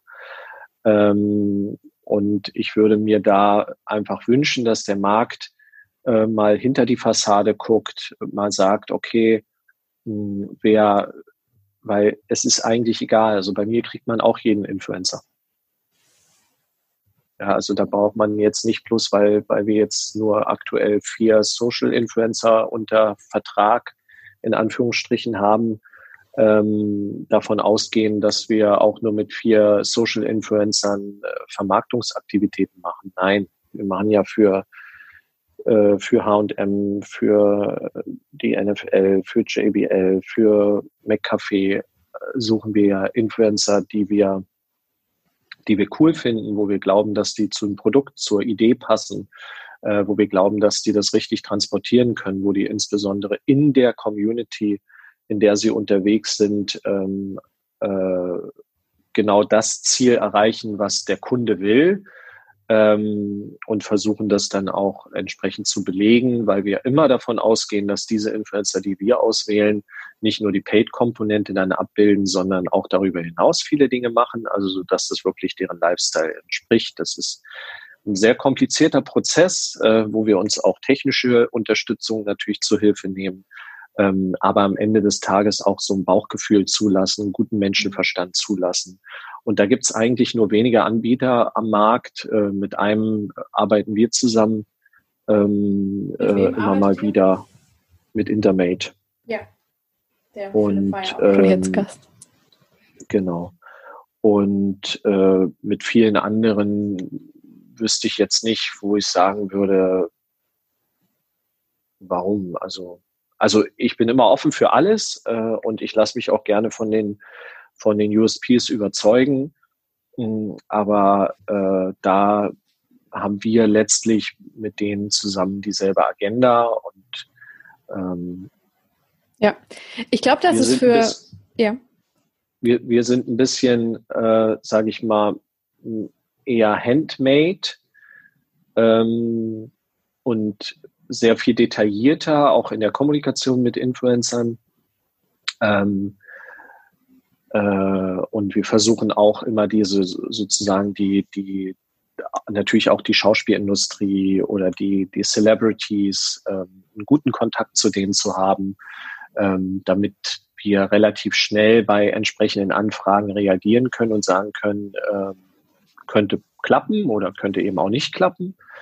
Ähm, und das würde ich mir wünschen, wenn die, wenn die Branche so ein Ausblick ähm, möchte, äh, dass man da auf allen Ebenen vielleicht auch als Auftraggeber mal mehr darauf guckt, wer bringt mir eigentlich da wirklich was. Also ähm, ich kriege da immer mit, wenn ich, wenn ich da mal beispielsweise H&M rausnehmen kann.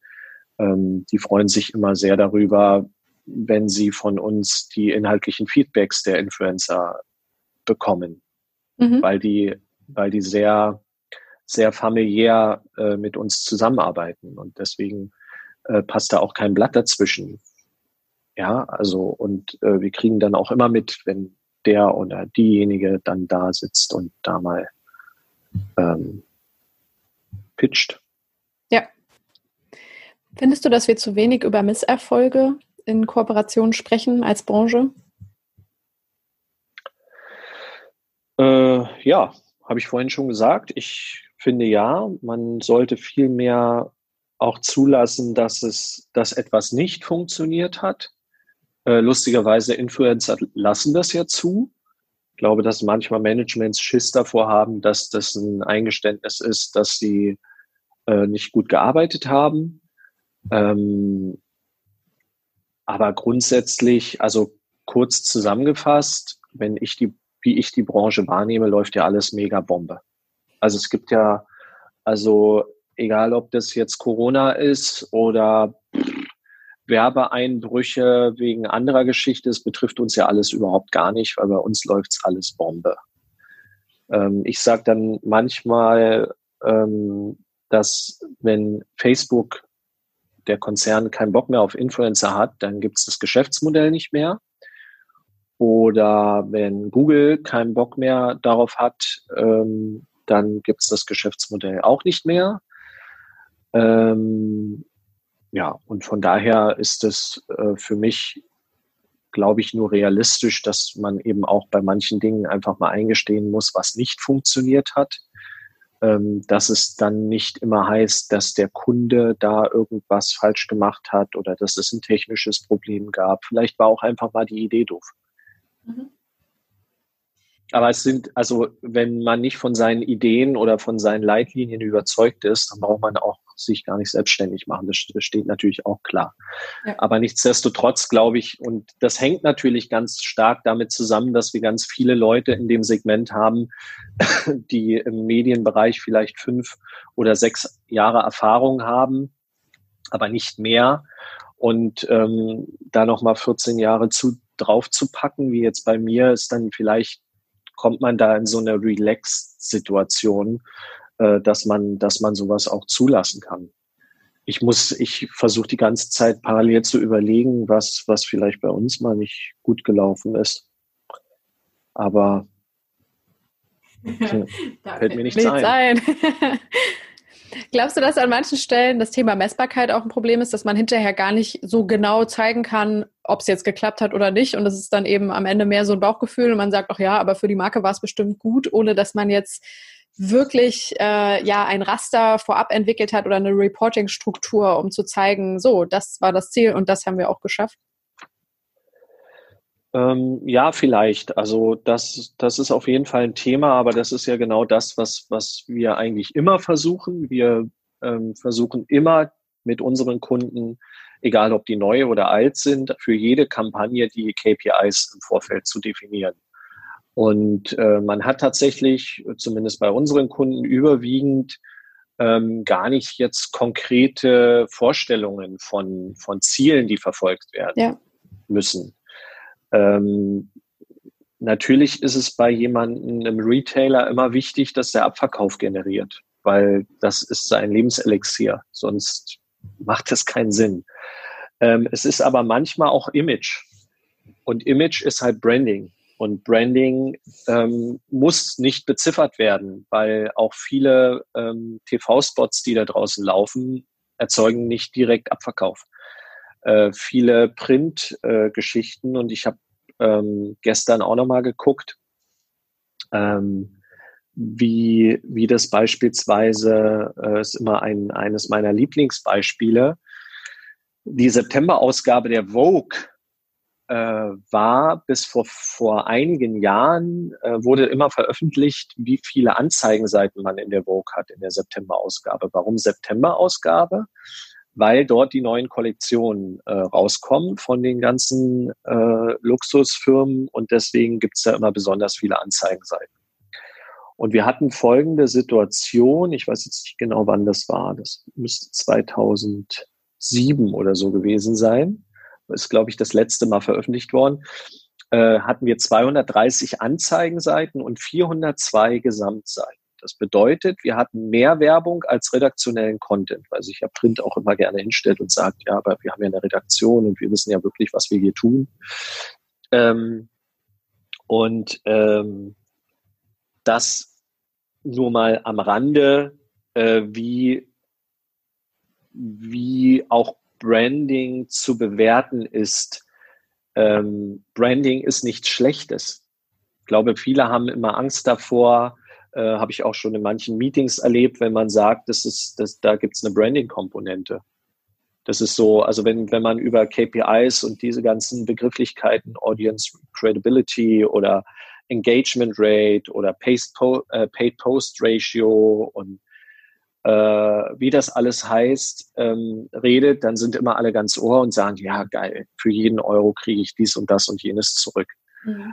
Ähm, und wenn man dann sagt, und bei manchen Kunden weiß man das vorher, dass man es über Branding vielleicht gar nicht redet. Ähm, wenn man dann Branding sagt, ist eigentlich der Termin vorbei. Weil die dann so denken, ich gebe doch kein Geld aus, was nicht zurückkommt. Das ist aber Quatsch, weil im Marketing musst du Geld ausgeben, was direkt nicht zurückkommt. Das ist eine ganz wichtige Komponente. Ich finde auch die Porsche-Werbung, die gerade überall laufen, super, aber ich habe leider noch keinen Porsche vor der Tür zu stehen. Mhm.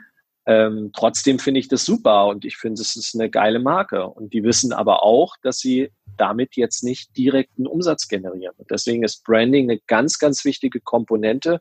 Und deswegen ist es für uns auch ganz wichtig, bei vielen Kunden, mit denen wir zusammenarbeiten, diese Komponente immer wieder vorne ranzustellen und zu sagen, mit diesem Influencer zusammenzuarbeiten, der sich vielleicht auch hin und wieder mal kritisch über dein Unternehmen geäußert hat, dem wir aber mit diesem Produkt oder mit dieser Kooperation ähm, eine Möglichkeit geben, deine Firma, deine Marke neu zu entdecken. Mit uns zusammen, weil wir bauen zum Beispiel Briefings immer individuell für jeden Influencer.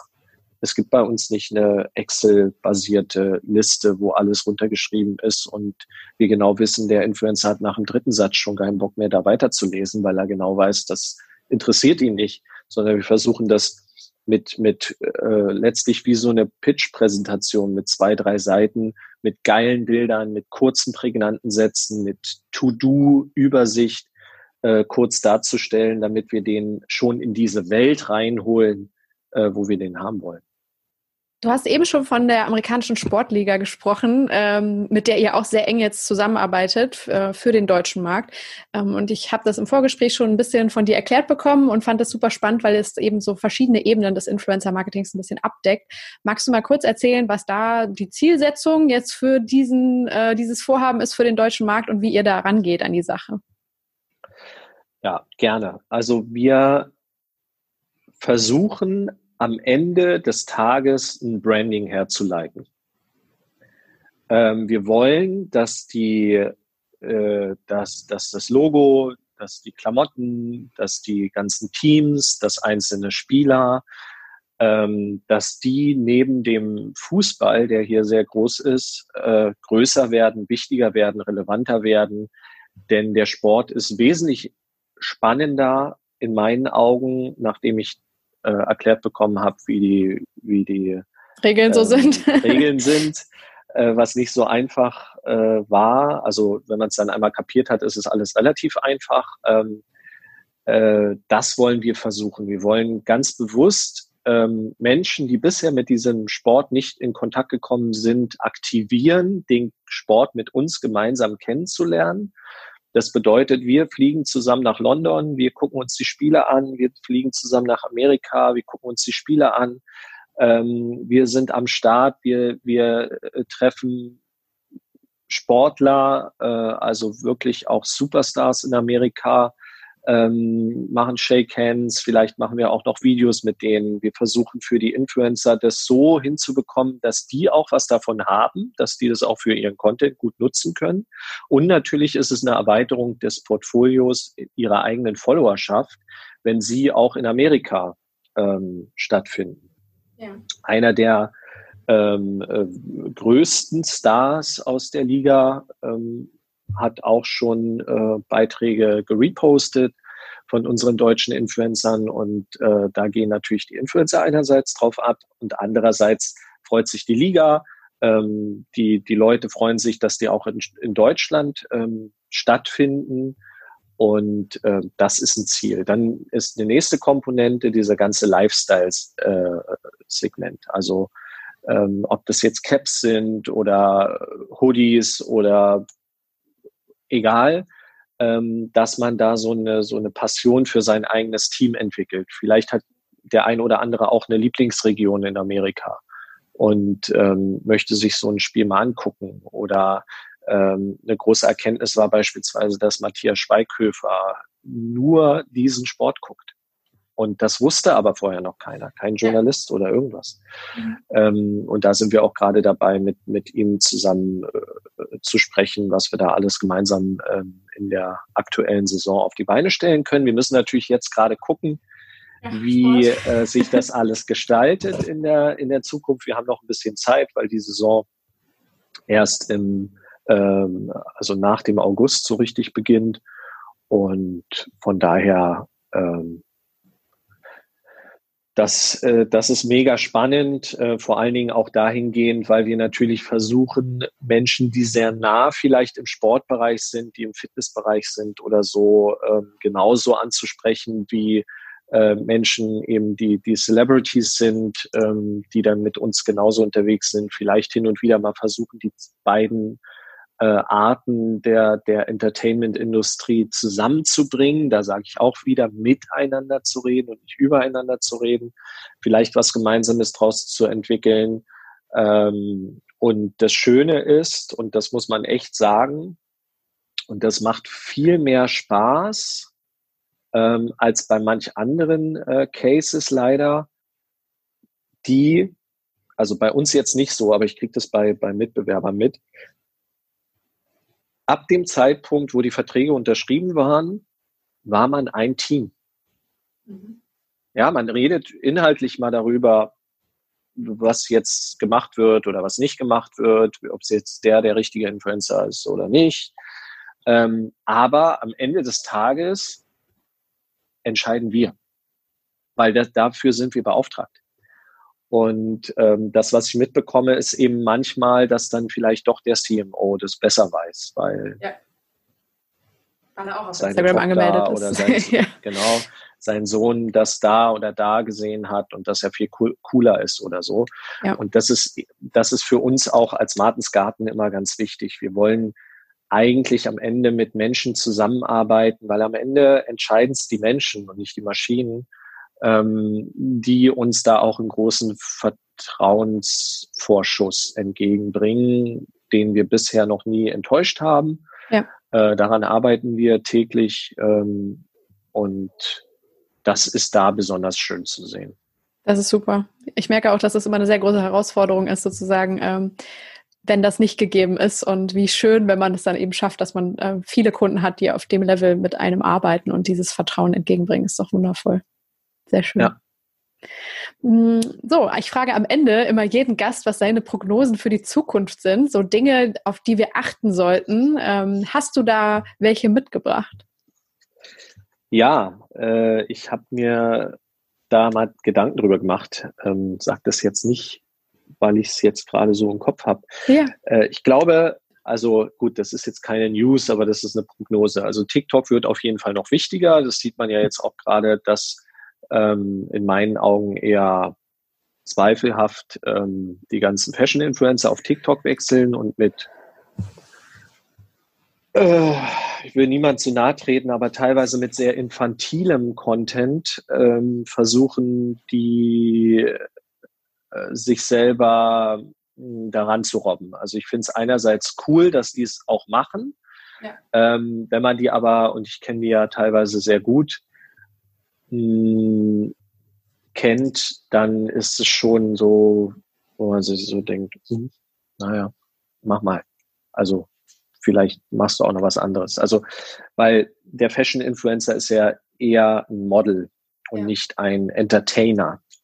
Und äh, Leon Content, ähm, wie der Name schon sagt, kann das natürlich wesentlich besser als äh, will jetzt keinen Namen sagen, aber als andere. Das ist einfach so und das, aber das, ich finde es auch spannend zu beobachten. Ich vorverurteile das nicht. Ich sage bloß, es ist spannend, jetzt gerade zu beobachten, wie diese Leute ähm, diesen, diesen Kanal noch mehr entdecken. Ich mhm. glaube, dass TikTok da auch viel richtig macht, weil sie die, die Contents äh, gut ausspielen. Ähm, das ist ja, läuft ja ein bisschen anders als bei, bei Instagram, was man so hört. Und ähm, dann habe ich aber noch was auf dem Schirm, Likey. Ja, kenne ich gar nicht. Was ähm, ist das? Likey ist auch aus China, ich glaube in Shanghai sitzen die. Und ähm, die sind, äh, um es kurz zusammenzufassen, ähnlich unterwegs wie, wie TikTok. Mhm. Und äh, Likey hat jetzt nach Schätzung 500 Millionen Nutzer weltweit und greifen jetzt den europäischen und amerikanischen Markt an. Und das wird spannend zu äh, sehen, äh, wie das so wird. Ja, bin sehr gespannt. Den, ja, Dann habe ich noch eine dritte, hm. genau, und dann habe ich noch eine dritte These und zwar äh, Amazon wird ein Influencer-Marketing-Pool äh, aufbauen. Hm. Also ein Influencer-Pool und wird interessant zu sehen sein, ob sie selber Influencer-Marketing auch machen, weil äh, Amazon ist natürlich in dem, in dem Bereich Technik und äh, alles, was, was sich so um diesen täglichen Bedarf, vielleicht auch noch Bücher äh, anbelangt, sehr, sehr gut aufgestellt, aber sie tun sich seit Jahren schwer im Bereich Fashion. Ähm, und ich kann mir vorstellen, dass sie, wenn sie das richtig anstellen, ähm, den kompletten Sales Funnel natürlich perfekt abdecken können. Ja. Siehst du da jetzt gerade schon Entwicklung oder würdest du das nur als logischen nächsten Schritt sozusagen gerade einschätzen für Amazon? Äh, ähm, ich sehe da, da Entwicklungen, weil äh, immer mal Anfragen dahingehend mhm. sind, ob man in dieses Netzwerk äh, ein, äh, reingehen möchte. Wir als Agentur halten von diesen Netzwerken nichts. Wir sagen, es macht ähm, durchaus Sinn, dass sich Leute bei den ganzen Anbietern anmelden. Ja, aber ähm, wir machen es gerne, wenn es da Agentur-Accounts gibt ja. für unsere Influencer und dann kann man uns da auch ähm, Angebote machen und buchen, aber diese Selbstbuchungstools, die gibt es bei Schauspielern auch nicht. Bei Schauspielern wird aber auch nicht danach gefragt, was sie so verdienen. Auch ganz interessant. Ich habe immer gesagt, ähm, oder ich war mal in einem, mit einem Journalisten unterwegs und habe dann ganz am Ende mit dem, die Schauspielerin wusste das, äh, habe dann ganz am Ende gesagt, so, und jetzt müssen Sie noch die Frage stellen, was sie jetzt für diese Rolle bekommen hat, also an Geld. Und er war total entsetzt. Und dann meinte ich, ja, aber das Lustige ist, weil Influencer werden das immer sofort gefragt. Ja. Und dann hat er auch drüber nachgedacht und dann meinte er, ja, stimmt eigentlich. Das ist krass. Mhm. so können wir alle mal ins Nachdenken kommen. Mal, mhm. ähm, ja, ich danke dir sehr, Ben. Es war eine sehr, sehr schöne, äh, es waren fast zwei Stunden. Wir haben sehr, sehr viel erfahren können und äh, du hast dein, deine Schatzkiste einmal aufgemacht. Das fand ich sehr, sehr, sehr schön. Ähm, das war ja nur ein kleiner Einblick. Genau, genau. Ich habe da, das Gefühl, da, da ist, noch ganz gibt viel. Gibt es noch viel mehr. ich glaube, das glaube ich auch. Dieses Gefühl habe ich auch bekommen. Ähm, aber umso schöner, dass wir diese, äh, diese Zeit jetzt hier mit dir verbringen konnten und äh, einen Vorgeschmack bekommen haben auf alles, was noch da ist. Und äh, ja, ich werde auf jeden Fall weiterhin eure Arbeit äh, sehr interessiert verfolgen. Wir sind ja eh äh, auch auf LinkedIn connected, folgt äh, Ben alle dort und seiner Firma und auch dem Verband. Ähm, sehr, sehr schön und beeindruckend. Und ich danke dir für deine Zeit. Toll, dass du hier zu Gast warst. Dankeschön. So, das war das Gespräch mit Ben. Ich hoffe, es hat euch gefallen. Gebt mir und ihm gerne Feedback auf LinkedIn, vernetzt euch mit uns beiden, schaut bei Martens Garten vorbei, schaut beim Bundesverband Influencer Marketing e.V. vorbei. Ich verlinke auch nochmal alles in den Show Notes, auch ein paar weiterführende Informationen zu den äh, Fetzen im Gespräch, die wir so angeteasert haben. Äh, ich denke, es ist auf jeden Fall nicht verkehrt, sich nochmal kurz Oliver Pochers äh, Ausfälle oder seine Auslassungen eher äh, zum Thema Influencer Marketing anzuschauen. War auf jeden Fall unterhaltsam. Äh, ähm, auch wenn ich da sonst mit der Bewertung von Ben auf jeden Fall total mitgehe. Ähm, ja, ich danke euch sehr für eure Zeit. Ähm, hoffe, ihr habt eine gute Woche, seid beim nächsten Mal wieder dabei. Schenkt diesem Podcast gerne eine Bewertung auf iTunes und eine Empfehlung an Freunde oder wen auch immer es äh, thematisch interessieren könnte. Ich bedanke mich sehr und sage bye bye. Bis zum nächsten Mal.